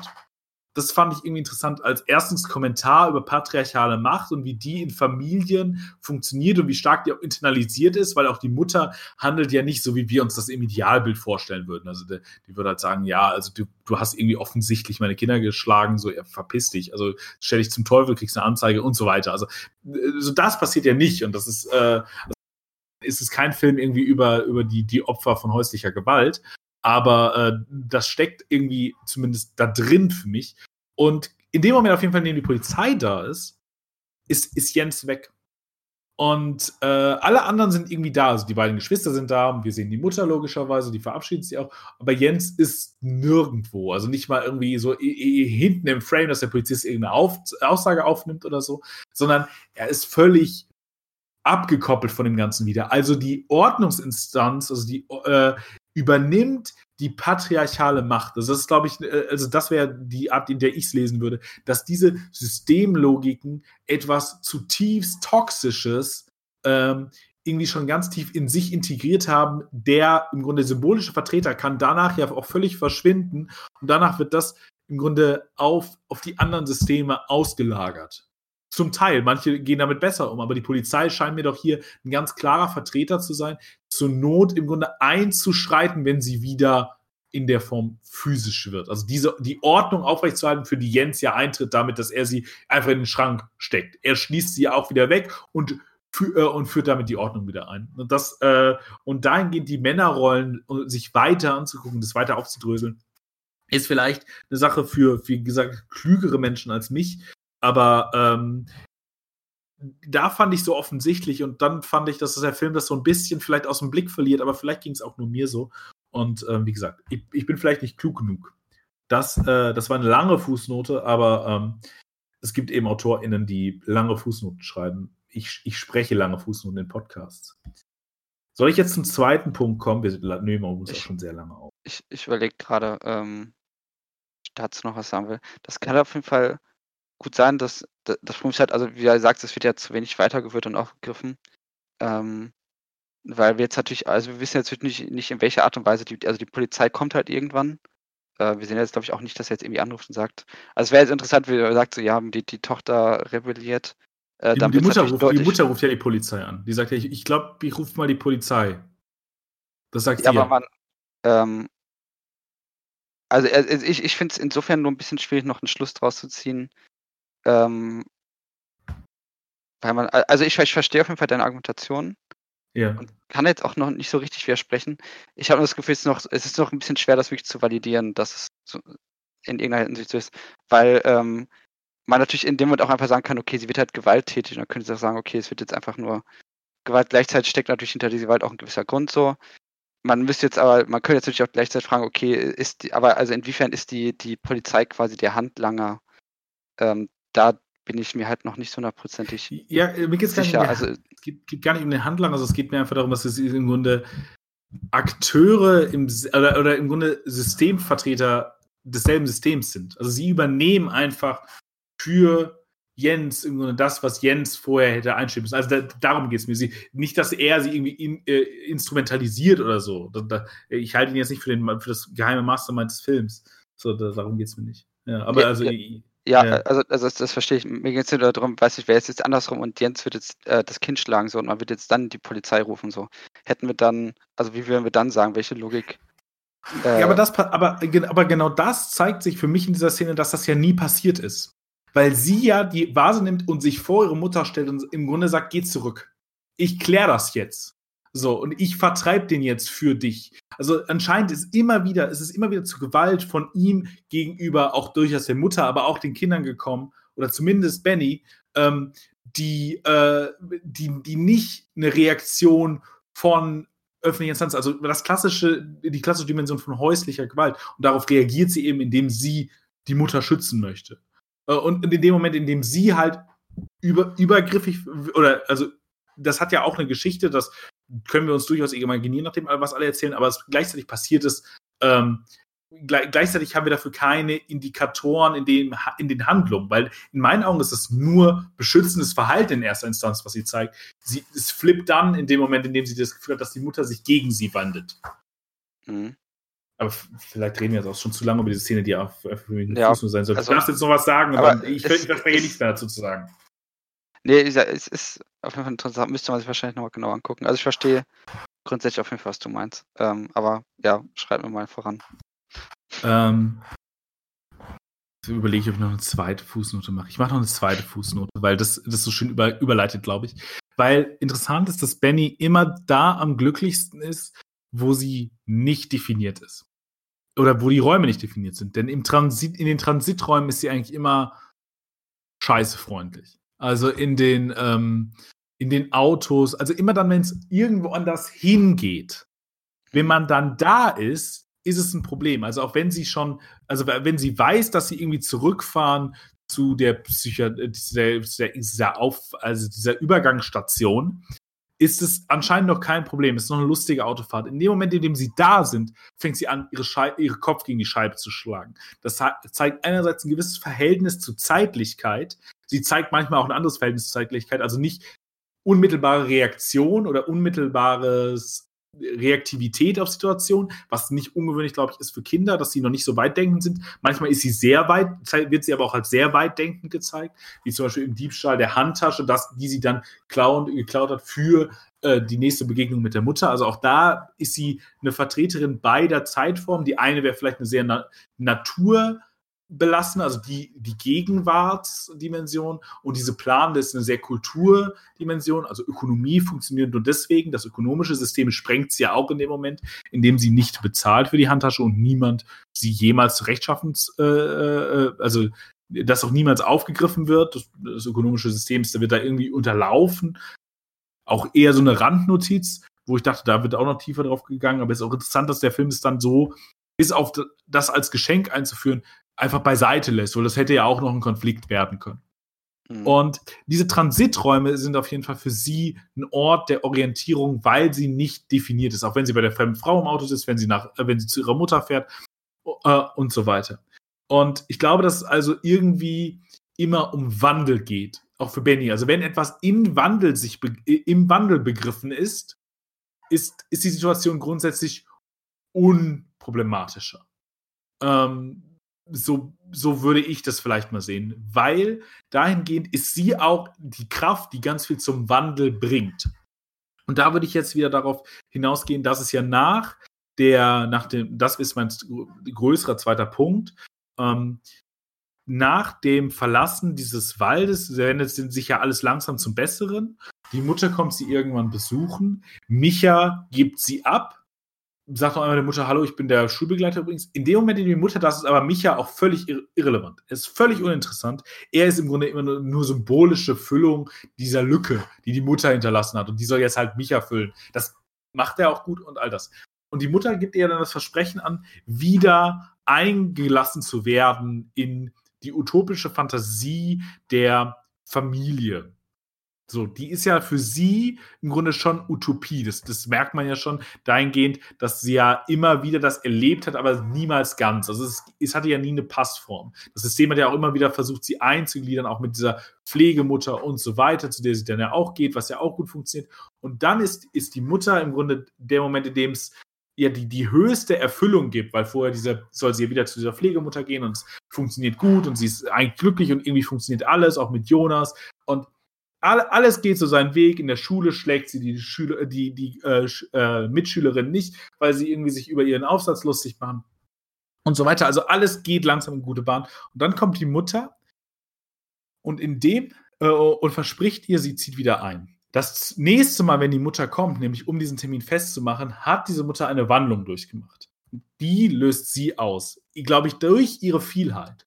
Dadurch, dass sie eben auch für die anderen nicht definitorisch feststeht, hat sie immer eine Unsicher, äh, immer eine Unsicherheit in sich, immer ein Werden und die Mutter macht das durch, was danach alle machen. Die Mutter löst eine Kaskade aus, nämlich dass alle von System Vertreterin, indem sie ihre Rolle im System machen. Ich mache jetzt so ein, ich komme über das karikaturistische äh, intellektuelle Dimension der, der Memes zur Systemtheorie nicht hinaus, aber ich glaube, dass eine Systemtheorie zu lesen ist interessant, weil diese ja alle irgendwie Vertreter des Systems sind. Und das große Problem der Systemtheorie ist ja immer so aus, so aus den Memes extrahiert und minimalen äh, eigenen Lesarten, ähm, dass sie AkteurInnen vergisst. Und was hier also passiert in dem Moment, in dem nämlich alles kollabiert, ist, dass die Mutter ihre Systemrolle als Mutter in der Familie nicht im Grunde in der Form anerkennt, in der man das von ihr erwarten würde, nämlich zu sagen, okay, sie muss jetzt irgendwie lernen, mit dieser Tochter umzugehen, sondern indem sie die, die, die Transition zum Mensch durchmacht, dahingehend, dass sie sagt, ich habe Angst vor ihr. Und das ist eigentlich, das ist im System Mutter nicht eingepreist. Das, das, das kann also irgendwie nur, also in, in der Idealform, also es ist immer, ich rede hier von so schemenhaften Idealbildern, die total gender-theoretisch äh, überformt sind und so weiter. Ähm, das ist also nicht eingepreist. In dem Moment wird sie also zu einem, zum Mensch, der Angst vor ihr hat, vor ihrem Potenzial. Wie gesagt, das darf die Mutter nicht. Damit ist, das ist der erste Bruch. Und dann geht das immer weiter, indem nämlich äh, die zuerst die äh, Sozialarbeiterin, die im ganzen Film vorher eine feste Größe, eine Stabilisatorin war, eine, die immer wieder versucht hat und immer irgendwie, irgendwie Antworten zu finden, zumindest versucht hat und niemals ganz aufgegeben hat, immer ein bisschen verzweifelt war und nie ganz aufgegeben hat. Diese furchtbare Nachricht an sie übergeben soll und in dem Moment nicht mehr zur Sozialarbeiterin, äh, nicht mehr als Sozialarbeiterin ist, sondern zum Mensch, weil sie anfängt zu weinen. Sie, ver sie verlässt ihre Rolle als professionelle Arbeiterin, äh, als professionelle Sozialarbeiterin und zeigt ein sehr menschliches Gefühl. Und diese Dichotomie zieht sich dann durch alle durch. In Micha wird die vorher schon angesprochen, dass es diesen Konflikt gibt, aber er macht diese, äh, er macht das eben durch. Und in dem Moment, was sie also macht, ist, dass sie bei all diesen Menschen man kann das jetzt noch an verschiedenen Figuren und an verschiedenen Momenten ausarbeiten, aber dass sie immer dieses Problem der Systeme, diese Systeme eben sprengt, weil sie die menschliche Seite anspricht, weil sie diese Menschen wieder nicht mehr nur zu System äh, handelnden, also zu was immer als professionell und so adressiert wird in dem Film, also nach systemisch äh, nach Rollen im System handelnden Menschen, äh, äh, äh diese verlässt, so, also diese, dieser Menschen dazu verlässt, ist ein bisschen schwierig, weil ich ja die Dichotomie zwischen Systemrolle und Mensch aufmache und dann aber immer gleich von Mensch reden. Also diese Subjekte, dann nehme ich jetzt einfach mal den französischen Begriff, diese Subjekte sind also die ganze Zeit dazu hingerissen, eigentlich in ihrer Systemrolle arbeiten zu sollen. Und deswegen ist Micha auch so wichtig, weil Micha ja noch einen Raum des Privaten bekommt. Die anderen haben ja eher keinen Raum des Privaten und des Professionellen. Die Pflegefamilie hat noch einen Ort des Privaten, aber die hat keinen Ort des Professionellen. Genauso die Mutter, die hat im Grunde einen Ort des Privaten, aber keinen Ort des Professionellen. Micha ist die entscheidende Changierfigur, um uns beides zu zeigen, dass wir eigentlich beides benötigen. Und äh, bei, bei vielen anderen fällt es eben logischerweise irgendwie zusammen. Und dahingehend ist es eben dieser Moment, dass Systemrollen und dass die Systeme eben dann, dann zersprengen, wenn wir anfangen, als Menschen in ihnen zu handeln oder wenn das Menschliche darin wieder aktiver bewusster und all das wird. Und dafür ist sie der Katalysator, das zu machen. Das ist, und das ist, glaube ich, das absurdeste und abstrakte Problem des Films. Weil wir, weil das ja erstmal völlig richtig, also, äh, also weil das ja äh, auch ein dichotomes Problem ist, weil es natürlich eine, eine, eine absolute legitime Argumentation für Professionalität gibt aber äh, und für Distanzierung und all das. Aber weil es gleichzeitig natürlich immer eine totale Idiotie ist, zu sagen, diese Menschen handeln nur danach oder diese Menschen sind nicht mehr oder sie sind eben keine Akteurin oder sie sind eben auch nicht ähm, Menschen. Also dahingehend mit Emotionen und all dem, was eben zu einer professionellen Rolle, zu einer Distanzierung und so nicht gehört. Aber das, sie sind eben auch immer beides. Und, und wenn diese Medi äh, Moderation in sich selbst eben nicht mehr funktioniert, und ich glaube, dafür ist sie eben der Katalysator, die eine Seite, die des Menschen dann ab einem gewissen Punkt äh, stärker zu machen, woran sie ja die ganze Zeit am Anfang arbeitet, zeigen sich auch die Probleme, äh, im System, die vorher ja auch diagnostiziert wurden, dahingehend, ähm, dass es sowas wie äh, äh, Micha gibt, der gegen das medizinische Dispositiv arbeitet, weil er sagt, ja, nimm die Tabletten ruhig draußen, also spuck sie ruhig weg von mir aus. Ich muss nur dafür sorgen, dass du sie im Grunde einmal in den Mund genommen hast. Äh, und dann das. Also das ist gar nicht das Problem, so dass diese Systeme nicht perfekt ineinander greifen als Zahnräder und sich nicht vielleicht nicht hundertprozentig vertrauen, sondern es, das Problem ist, wenn die Menschen in den Systemen auf einmal auftauchen als AkteurInnen. Und, äh, und genau das finde ich ist eigentlich eine, also eine, eine brachiale Diagnose, äh, die, die ich clever, also die ich sehr, sehr clever finde und die ich auch, die auch gleichzeitig so ausweglos ist, obwohl wir darüber nochmal reden können, ob es nicht, ob der Film nicht vielleicht sogar am Ende noch einen Ausweg ähm, oder zumindest etwas skizziert. Aber erstmal, was, was hältst du denn von diesem vielleicht auch etwas megalomanen Lesart äh, des Ganzen? Und vielleicht kennst du dich ja mit Systemtheorie aus und kannst es vielleicht noch etwas untermauern oder zerstören. Ja, meine Luma-Lektüren sind leider nicht so äh, ausführlich.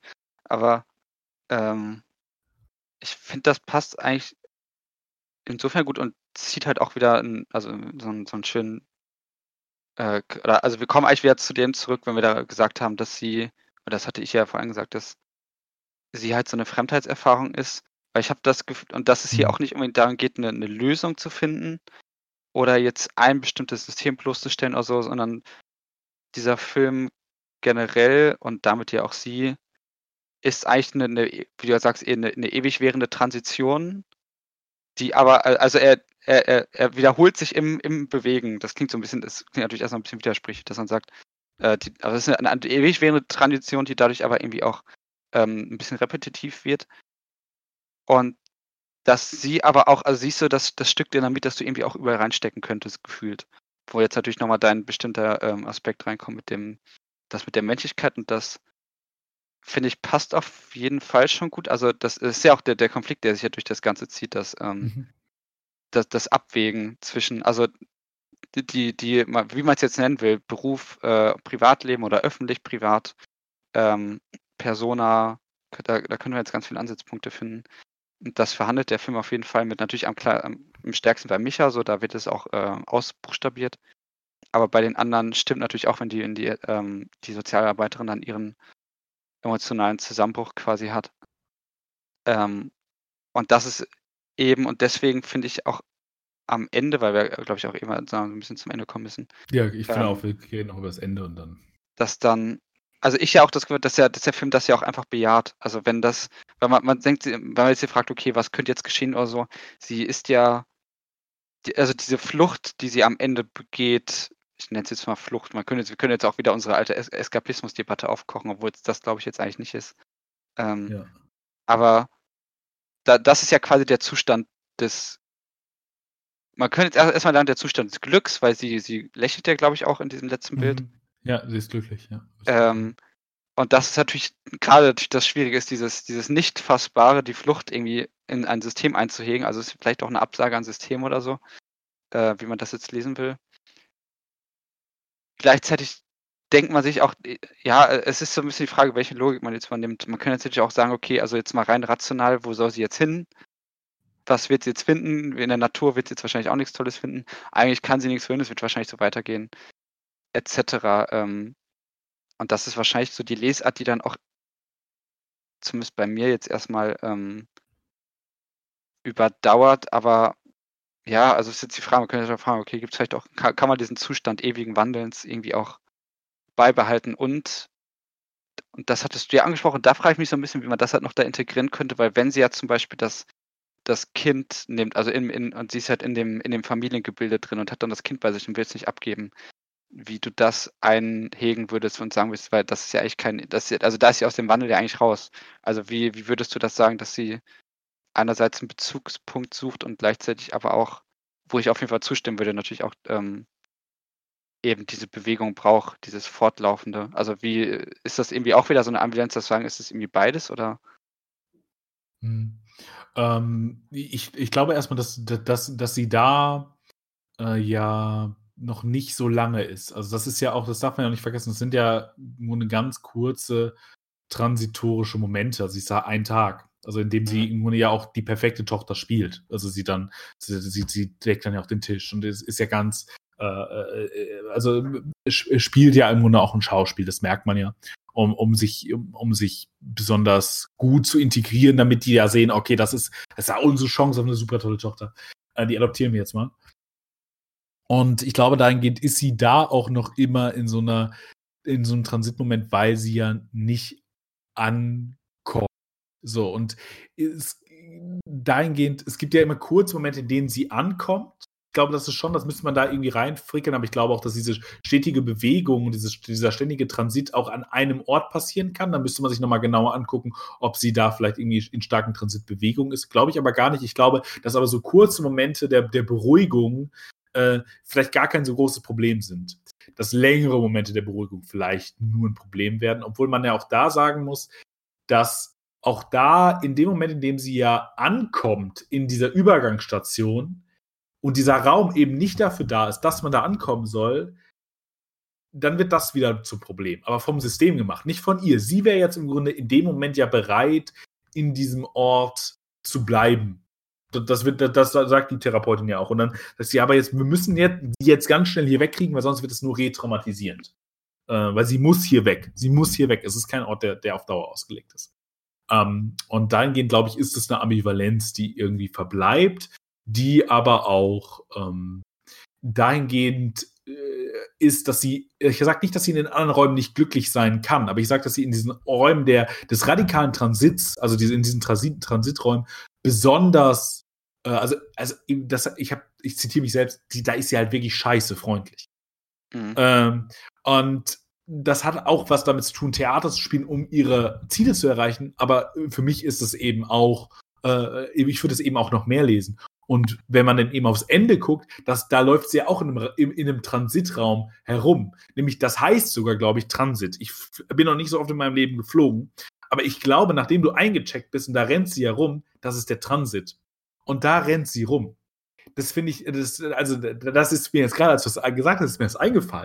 Dachte, entweder das ist eine mega gute Coincidence, die einfach meinen Punkt unterstützt, oder ich war gar nicht so doof. Und ich, äh, ich habe da was gesehen. Nee, und deswegen ist das, glaube ich, eine weitere Dimension, warum sie das, äh, äh, warum sie, äh, also warum sie das so glücklich macht. Da kann, da kann man es nochmal ganz, vielleicht ganz, äh, äh, ganz stark downpinnen. Wie gesagt, ich sage nicht, dass sie in den anderen, den statischen Orten nicht kann. Sie ist in den anderen Räumen nur noch glücklich.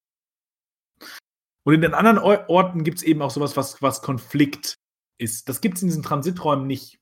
Also, also so ein tatsächlich ja irgendwie gewaltvoller Konflikt gegen den Körper, eine richtige Konfrontation und all das. Äh, wie gesagt, das mit dem Auto mit Micha passiert erst, wenn er anhält. Dann, dann schlägt sie ihre, ihr, ihren Kopf gegen die Scheibe. Ähm, in diesem Transitraum verfolgen sie sie zwar, aber sie finden sie, äh, sie, sie fangen sie im Film nicht. Sie ist noch frei. Sie ist äh, all das. Also in diesen Transiträumen passiert nichts. Es passiert erst danach wieder, wenn es eben wieder Stillstand gibt, was keine absolute Negation von Glück sein muss. Ja. Am Ende des Films auf jeden Fall, und dann, dann entlassen wir, wir euch vielleicht, nachdem Lukas uns noch Sachen empfohlen hat, mm, oder Lukas kann danach gerne auch noch Sachen sagen. Ich habe jetzt diesen Podcast schon wieder so dominiert, das wollte ich gar nicht. Am Ende des Films auf jeden Fall habe ich mich gefragt, ob sie nicht und das ist jetzt vielleicht sehr, sehr utopisch gedacht und sehr, sehr weit gedacht, aber vielleicht auch nicht. Sie soll ja in das größte Ausschlussmilieu und dann das weit entfernteste Ausschlussmilieu äh, weggeschickt werden, was einem so einfällt, also auf einen völlig anderen Kontinent, in eine ehemalige deutsche Kolonie, also Kenia ist eine ehemalige deutsche Kolonie, hm, eine der wenigen. Ist auch schon mal erstmal interessant. Ich weiß noch nicht, was ich mit dieser Kolonialgeschichte oder dieser Post-Colonial-Geschichte äh, mache. Also, dass die, dass die Probleme der Weißen wieder nach Amerika, äh, nach Afrika, nach Amerika wäre okay, äh, nach Afrika äh, verlagert werden.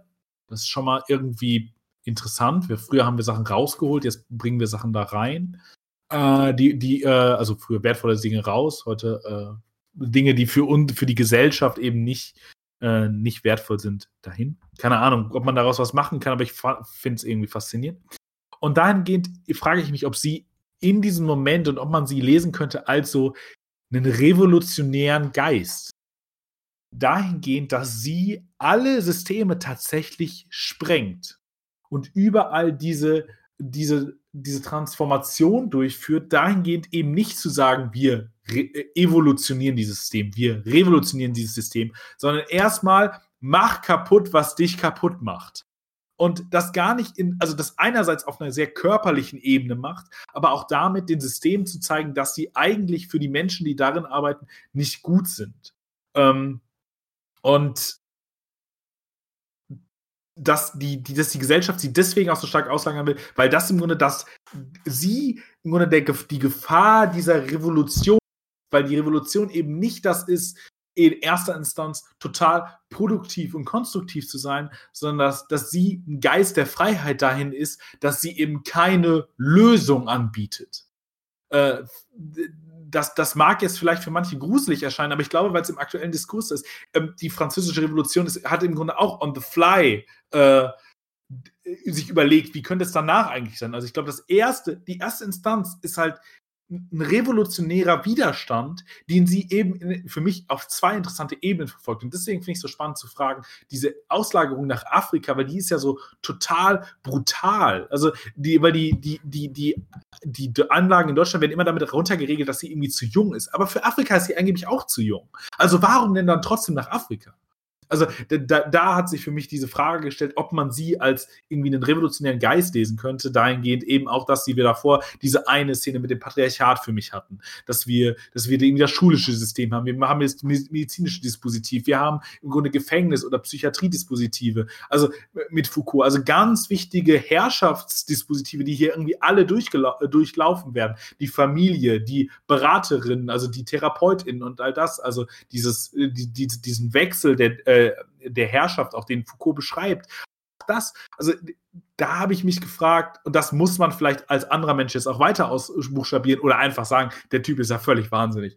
Und dann, äh, aber dahingehend war meine Frage, ähm, ist da, also ist, ist es nicht vielleicht ein utopischer Gedanke des Films, dass das eine tatsächliche Revolutionsfigur sein könnte? Oder zumindest eine symbolische Revolutionsfigur als, als Vorbild, als Beispiel für etwas, was tatsächlich ein Systemwandel ist, weil ich glaube, dahin, dahingehend ist der Film vielleicht so fatalistisch, dass das, und deswegen wäre auch so, so, so ein Vorschlag, wie du meintest, das Gute ist der Film, das nicht macht, am Ende eine Endcard zu sagen, ja, in Deutschland brauchen wir nur so und so viel. Äh, oder müssen wir das und das machen, dann ist das System gut, weil es so eine Absage im Grunde an eine Totalheit des Systems ist. Weil wenn die grundlegende, wenn das grundlegende Problem des Systems so die Diagnose von mir und meines Erachtens nach des Films.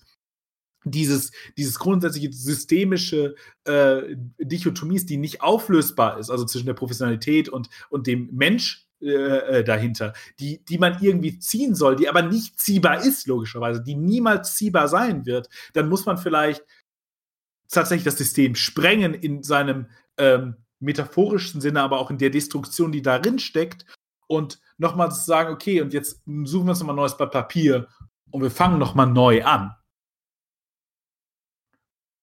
Und in der oh. Utopie, die sie dann am Ende hat, indem sie frei ist, die, äh, die, äh, die, äh, die, die, ähm, die Hände ausbreiten kann äh, und lächeln kann und dann sogar noch das Glas für uns springt, ist das ja vielleicht sogar die Hoffnung des Films, dass so ein bisschen was von diesem eingeschränkten Raum der Leinwand auf uns im Zuschauerraum übergeht. Und jetzt, äh, du hast schon Puh gesagt und jetzt bin ich gespannt, was auf das Puh folgt. Ähm, also grundsätzlich kann ich dem Gedanken, glaube ich, erstmal insofern zustimmen, dass natürlich in dem Moment, also dass wir da natürlich die, die Filmnarration natürlich dann sofort echt verlassen müssen. In dem Moment, ähm, also man kann jetzt sagen, ja, wahrscheinlich, wer weiß, was sie jetzt für ein Leben haben wird, so toll wird es vielleicht nicht verlaufen. Aber quasi in dem Moment, in dem natürlich das Bild sprengt, werden wir natürlich als Zuschauer, Zuschauerin aktiviert und ähm, verlassen das Kino und natürlich sind wir sind elektrisiert und was weiß ich so. Dann, äh, wer weiß, was wir da noch machen werden. So ein bisschen übertrieben verliert. Also da steckt, glaube ich, auf jeden Fall schon jetzt vielleicht nicht unbedingt eine Handlungsanweisung drin, aber ähm, vielleicht kann man da tatsächlich von, einem, von einer Art revolutionären Moment stecken. Ähm, ich finde auch das mit dem Kolonialen eigentlich tatsächlich interessant. Es wirkt halt einfach, aber ich habe jetzt auch nicht mehr zu sagen, als, weiß ich, ähm, als macht man da ein zweites Australien draus, so eine zweite Gefängniskolonie oder so. Ich bin mir halt bei ihr nicht so ganz sicher, weil sie, inwiefern man ihr so eine Figur zusprechen kann, weil sie ja eigentlich auch trotzdem so isoliert ist. Äh, also, wie, wie von ihr quasi diese Wirkung gehen soll. Also für uns als Zuschauer natürlich Genau, das, das glaube ich schon. Also nicht, aber nicht in ihrer diegetischen Welt, sondern genau. in unserer Welt. Ja. die Frage, die daraus natürlich resultiert, also ja, ich, ich finde den Gedanken, glaube ich, ganz klug auf jeden Fall. Ähm, die Frage ist natürlich dann nur immer, weil sie, also das, und das ist ja natürlich das Problem, das ist natürlich auch diese Ambivalenz, die da wieder bleibt. Ich kann mir, man, das meinte natürlich auch Absage an, an, an eine Totalheit an irgendeines Systems, weil man kann sich halt eigentlich kein System vorstellen, wo sie, wo es irgendwie funktionieren würde mit ihr. Also ich, also ich, ich wüsste nicht was, also ich glaube, da, da könnte man halt ganz viele Papiere aufsetzen. Ähm, Ja. und will halt immer wieder an den Punkt kommen. Aber ist natürlich auch die Frage, ob das, ob wir dann dann nicht wieder zu stark in der Diagese sind und ob wir dann äh, nicht einfach wieder sagen, okay, Und, und ich was, weiß nicht, ob wir, ob wir da nicht Zuschauer? auch vielleicht zu sehr, also um, um so einen Satz, ich glaube, der kommt ursprünglich nicht von Mark Fischer, aber ich habe ihn von Mark Fischer. Ähm, wir können, also ich übersetze ihn jetzt mal frei, äh, wir können uns eher das Ende der Welt vorstellen als Ende des Kapitalismus, ob Ach das ja, nicht hier im Grunde auch wieder auftaucht. Im Grunde in, nur in anderer Form halt. Ich, vielleicht, ich, ich glaube, wir sind einfach so sehr in diesen Systemen und deswegen müssen wir sie vielleicht erstmal sprengen, dass wir uns tatsächlich keine Systeme vorstellen können, vielleicht erstmal in denen das funktionieren kann. Aber wenn wir uns angucken, wie früher mit äh, Verrückten oder so umgegangen wurde, oder mit denen, die dann irgendwie als verrückt, die verrückt genannt wurden, umgegangen wurden, dass die alle einen Platz in der Gesellschaft hatten und so, ist, ist, sind wir, glaube ich, vielleicht einfach Kinder unserer Zeit und vielleicht können wir da was, was finden. Weißt du, was ich meine? Also f- vielleicht können wir uns einfach, weil wir so sehr in diesen Systemen drin sind, können wir uns gar nicht vorstellen, dass es ohne solche Systeme funktionieren kann. Also ich, ich, ich meine, also das, das, das wäre jetzt wieder so das, wo ich sagen würde, vielleicht ist das die, die, die, die, die, ähm, die, die, die, die politische Rede dieses Films. Und ich, finde so schön, dass du gesagt hast, wir sollen irgendwie was, also du hast dann irgendwie am Anfang, als du mich äh, nochmal rekapituliert hast, ähm, hast du gesagt, und, und wir sollen was mitnehmen. Und ich finde, das ist total gut formuliert, weil ich ja am Anfang noch erzählt habe, dass alle Menschen, mit denen ich vorher geredet habe, die haben ja tatsächlich was mitgenommen. Also irgendwie hat das ja funktioniert, zumindest auf einer emotionalen Ebene. Aber das ist ja schon mal was. Also wenn die, wenn die, wenn die Leinwand oder das Bild dahingehend bricht und vielleicht dann nur so ein bisschen was rauströpfelt, weil ich glaube ja, das ist die Utopie des Films. Das Bild zerberstet ja nicht völlig und es geht alles irgendwie auf uns über, so quasi, sondern es kriegt halt so Risse. Das Bild kriegt halt einen Riss und dann aus dem Riss kann vielleicht so dieser Meta so ein metaphorischer Na Nebel raus und wir nehmen davon so ein ganz klein bisschen mit von diesem revolutionären Geist.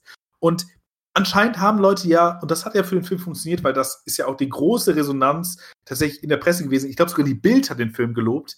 Also irgendwas scheint dieser Film ähm, den Leuten mitgegeben zu haben und dass man, dass die Menschen daraus etwas mitgenommen haben. Ob, das ist, muss jetzt natürlich irgendwie nicht direkt irgendwie die, dieser, dieser Gedanke sein, den ich habe. Das kann, kann was völlig anderes sein. Das kann vielleicht abstrakt sowas sein, wenn man, wenn man der Diagnose und die, dieser Argumentation des Films zustimmt. Aber erstmal finde ich, ist das also äh, würde ich, den- würde ich den Film dazu in der Lesart, die ich ihm jetzt angedei, äh, die ich ihm zuschreibe, würde ich ihm erstmal gratulieren.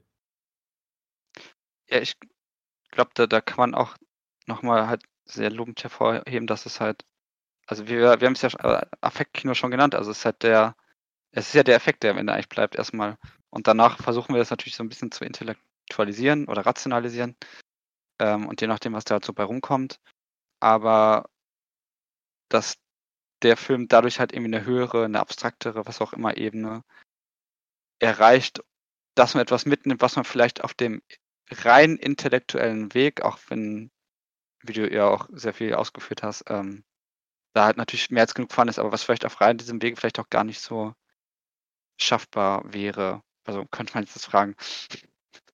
Ich weiß Ja, nicht. ja. Wir, aber ich vielleicht, glaube, ich vielleicht glaub, das ist. man durchs Herz ins Hirn. Vielleicht Ja, dem also ich glaube, das ist die, die Qualität des Affekts. Also dass, dass, er, dass der Film natürlich auch beides verein, vereint ist, aber das ist irgendwie für die Handlung das benötigt. Also ihr habt es gehört, die Revolution ist ausgerufen.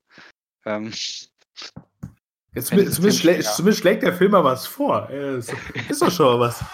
Ja. ist auch, äh, auch sch- schönes Ende eigentlich, ne? Mit dem, Ja. wir, wir hören mit dem großen Anfang auf. Ähm, für etwas Neues.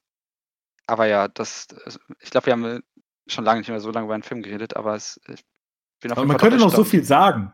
Also da- das ist ja, das fasziniert mich ja auch. Ich gucke auf mein, auf mein, auf mein hier auf meine Zettel und ich denke, wow, okay, es gibt noch so viel, was man sagen könnte. Das hätte ich auch nicht gedacht vor der Aufnahme. Ich bin ganz, ich bin ganz begeistert. Es hat mir sehr großen Spaß gemacht.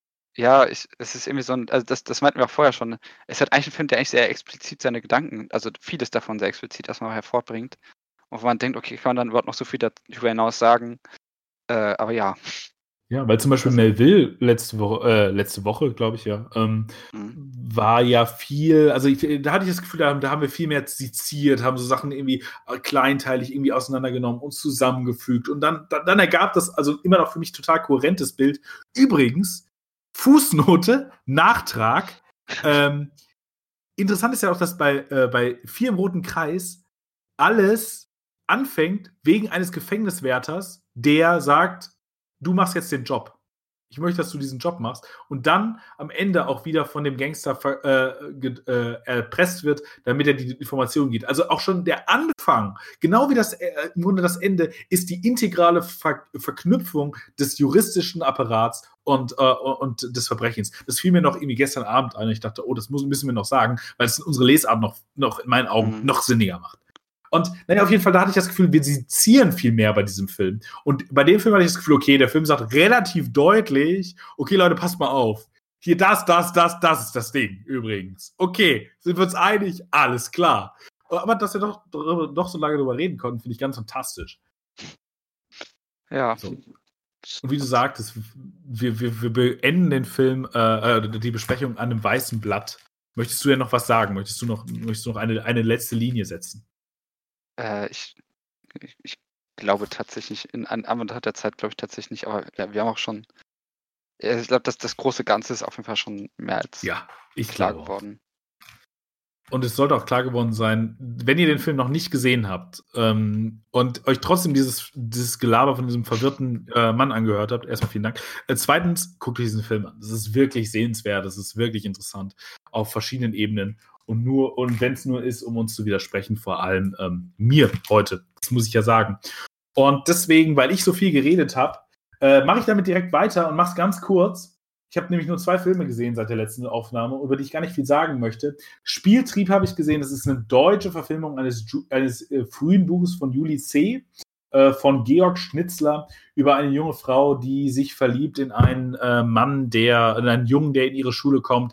Und äh, dann machen sie zusammen einen Plan, um den Deutschlehrer zu verführen. Und dann, äh, also ein, ich sag's mal so, sehr überambitionierter Film. Ich glaube, dass man mindestens die Schauspielleistung in, aus Systemsprenger gebraucht hätte, um das äh, irgendwie hinzukriegen.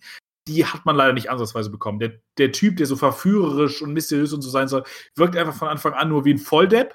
Ähm, und ja, also ich glaube, man hätte vielleicht ein bisschen mehr gebraucht. Der Film ist, äh, ist irgendwie interessant, weil er so wahnsinnig ambitioniert ist, aber wahrscheinlich funktioniert das Buch besser. Und dann habe ich noch gesehen Ford vs. Ferrari, beziehungsweise Le Mans 66 auf Deutsch. Äh, der ein Film ist, der ein bisschen langsam in die Gänge kommt. Aha.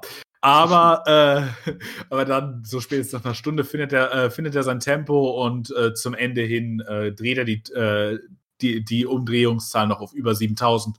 Und äh, ist, ist finde ich, ein gelungener Film, der über eine, eine gewisse Form von, von Freundschaft, von Rennsport, von, von Freiheit, da was immer irgendwie damit assoziiert wird, was mir immer nicht so ganz aufgeht als, als nicht größter Fan des Autofahrens und vor allem nicht des Rennsports. Aber diese, diese, Freundschaft zwischen den Männern ähm, äh, äh, ist, ist, ist, ist ein ganz tolles Moment. Und diese Feindschaft zwischen Ford und Ferrari ist tatsächlich sehenswert, glaube ich. Ich glaube, dass, äh, das, da kann man noch mal draus machen. Ich glaube, dass das ist, äh, ist für ein paar Sachen vielleicht auch nur Ideengeber. Es ist, ist darin nicht so explizites auszuarbeiten, ähm, aber alles in allem sehenswert. So, Lukas, jetzt, äh, du hast in diesem Podcast wahrscheinlich eine, eine Rekordtief-Ansprechzeit bekommen. Es tut mir sehr leid. Es, äh, es, ich, bin, ich bin ein furchtbarer Mit-Podcaster, aber äh, ich gebe dir äh, jetzt die Möglichkeit, ich werde hier so lange sitzen bleiben, wie du möchtest. Du kannst mir und uns über alles erzählen und du kannst uns alles empfehlen, was du uns empfehlen möchtest. Äh, schieß los. Du bist natürlich ein, ein kein grausamer Mitpodcaster, das man natürlich einmal äh, feststellen, aber das ist ja eigentlich auch eh klar. Ich habe auch nur zwei, ich habe auch nur zwei Filme, die, ich, glaube ich, auch nur kurz abhandeln will. Ähm, den einen, den du mir aufgetragen hast zu schauen, also mehr oder minder aufgetragen, aber ich dachte, weil der beim Movie war, äh, A Separation, also Nada und Semin, eine Trennung, hast du ja beim letzten oder vorletzten Mal, ich weiß nicht mehr ganz genau, äh, schon relativ oder sehr viel Positives drüber gesagt, kann ich auch gar nicht so viel mehr zu ergänzen. Ähm, ich glaube, vielleicht noch zu, kurz als, als Handlung, es gibt eigentlich so zwei besondere Handlungsebenen. Die eine ist eben, dass sich Nada und Semin ähm, zu Beginn trennen oder trennen wollen, äh, weil sie eigentlich ins Ausland möchte und er aber daheim bleiben will, weil er seinen Alzheimer-kranken Vater pflegen will oder muss. Und gleichzeitig ähm, gibt es noch eine zweite Handlungsebene, die ist eigentlich auch sehr lange Zeit sehr dominant, dass eine Haushälterin, die eingestellt wird, um den, also um sich um das Haus zu kümmern, aber auch um den Vater zu pflegen, dass zwischen ihr und ihm ein Konflikt entsteht, der auch zu einem Rechtskonflikt und einem moralischen Konflikt wird, weil sie einerseits ähm, seine, also dem, den Vater nicht so gut behandelt hat, ich will jetzt nicht weiter ins Detail gehen, und gleichzeitig ihr großer Schaden widerfahren ist und unklar ist, ob er äh, schuld daran ist. Und daraus ergibt sich halt, aber eigentlich, also es sind auch noch sehr viel mehr. Es ist ein, ein Film, der aus einer Vielzahl von Konflikten besteht, bei dem ich zwischenzeitlich schon fast Angst hatte, dass er unter dieser Last so ein bisschen erbricht. Ähm, und an ein, zwei Stellen hatte ich das Gefühl auch, aber es dann letztens doch eigentlich schafft, das hinzukriegen. Es ist, es ist ein Film, der eigentlich sehr zu dem heutigen Film passt. Man, ich finde, man kann die sehr gut vergleichen. Ähm, weil es das gleiche ist eigentlich eine relativ einfache Geschichte, die aber sehr, sehr viel in sich birgt und eigentlich auch ist auch eine Geschichte, in der man, in der es keine Täter gibt, äh, sondern eigentlich fast nur mhm. Opfer, die für jeden irgendwie ein Verständnis hat. Keine Figur überhöht, aber auch keine Figur irgendwie in, in irgendeiner Form von Böse drückt und die dadurch natürlich auch eine große Tragik gewinnt. Ähm, und ja, also sollte man sich, würde ich sagen, auf jeden Fall anschauen. Ähm, hat auch ein, ein, sehr schönes Endbild, dass das fast so und eigentlich auch so ein, ja, ich wäre es mal interessant, die beiden Filme zu vergleichen, wenn man sich so die beiden sehr unterschiedlichen Endfilm, äh, Endbilder anguckt. Aber äh, so viel dazu. Und das andere war Sweet Bean. Ähm, oder im Deutschen heißt er, glaube ich, irgendwie, weiß nicht, süße Bohnen und Kirschblüten oder sowas. Ich habe den Namen jetzt leider gar nicht. Also Sweet Bean ist der englische Name. Äh, ist ein japanischer Film von Naomi Kawase. Kawase. Ich weiß nicht, wie man das, ob ich es falsch ausspreche. Äh, und der ist eigentlich eine sehr kleine Geschichte, die davon erzählt, dass eine, also ein Mann, der aus dem Gefängnis kommt, hat in Japan einen kleinen Süßwarenstand, irgendwie Doriyaki verkauft er. Das ist so, äh, so Pfannkuchen mit so Bohnen drin, also so eine Bohnenpaste. Und ähm, er, das erfährt man halt, ähm, muss halt diesen Laden führen, um so Schulden abzuarbeiten. Und eine ältere Frau kommt zu ihm also eigentlich eine kleine süße Omi, muss man schon sagen. Und möchte halt in diesem Laden arbeiten. Und das Problem ist aber, dass sie halt äh, eine Krankheit hatte, an den, äh, das sieht halt an ihren Fingern. Und sie dort arbeiten will, er sie aber eigentlich erst nicht so arbeiten lassen will, ist dann aber doch macht, dadurch so eine Art Freundschaft entsteht zwischen den beiden und gleichzeitig auch das Problem, dass sie aufgrund ihrer Krankheit stigmatisiert wird und an den Rand der Gesellschaft gedrängt wird. Äh, und das halt eigentlich so ein Film halt ist, der von Verdrängungsmechanismen so ein bisschen erzählt äh, und gleichzeitig eigentlich schon ziemlich kitschig ist, aber irgendwie schon gewirkt hat. Ein bisschen, also ähm, kann ich einigermaßen empfehlen. Hat halt auch so eine leicht mythische Überhöhung vom Kochen. Also man kann sich hier zehn Minuten lang angucken, wie Bohnenpaste gekocht wird. Oh, super. Vielleicht so ein bisschen Foodporn schon. Also kann man auch durchaus kritisch sehen. Aber das, was da. Liebe zum Essen kritisch. Das ist ja. Das ist ja, ja, äh, also der, der Kitsch in der Freundschaft. Und wenn sie dann irgendwie sagt, man, äh, die, die, äh, die, die Bohnen, die müssen auch empfangen, also es ist schon eine mythische Überhöhung des Kochens eigentlich so. Die Bohnen müssen empfangen werden, man darf die nicht verkraulen. Und dann man hat das Gefühl, sie spricht auch mit dem Essen schon fast so dabei. Aber, Aber das wissen wir ja spätestens seit Tampopo, glaube ich. Nee, Tampopo nicht. Äh, na, wie heißt denn dieser japanische Film, der so ganz auch zentral ums Essen geht? Ist das, doch, ich glaube, das ist der auch, oder? Ja? Okay. Also es gibt, ähm, es gibt zumindest den einen. Ja. Mit, mit, mit, der, äh, mit der Familie, die dann irgendwie noch aufstehen muss, weil die Mutter ihr das letzte Mal isst und der, der, der Vater dann, äh, dann die Kinder noch dazu zwingt, es zu essen. Und dann legt sie sich hin und stirbt. Also, aber das musste sie noch erledigen. Also, also ich glaube, dass es in der japanischen Kultur einfach nochmal ein anderes Verhältnis zu Essen gibt als, äh, als bei uns. Wir sind da vielleicht äh, weniger pragmatisch, aber deswegen auch weniger schön und weniger einfühlsam. Es klingt, es klingt ganz toll, ich möchte den Film jetzt eigentlich. Ja, also ich, ich will eigentlich auch gar nicht so viel. Also es hat relativ langsam erzählt. Also der, der, der Film reißt jetzt keine Bäume aus. Aber ähm, weiß nicht, es war schon irgendwie charmant und das fand es auch ein bisschen ergreifend tatsächlich. Also ähm, kann vielleicht nur sagen, also es geht halt um eine Lepra-Krankheit und halt, das wird halt mhm. äh, verarbeitet, wie Lepra-Kranke in der Gesellschaft behandelt wurden oder vielleicht auch noch behandelt werden. Und ja, das war's dann auch schon. Ich glaube, das waren jetzt mal etwas kürzere Empfehlungen, aber die Folge ist insgesamt, glaube ich, wahrscheinlich auch unsere längste jetzt. Äh,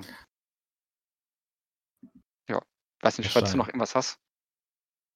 Nee, ich habe nichts mehr. Ich würde mich nur noch verabschieden. Dann tun wir das einmal.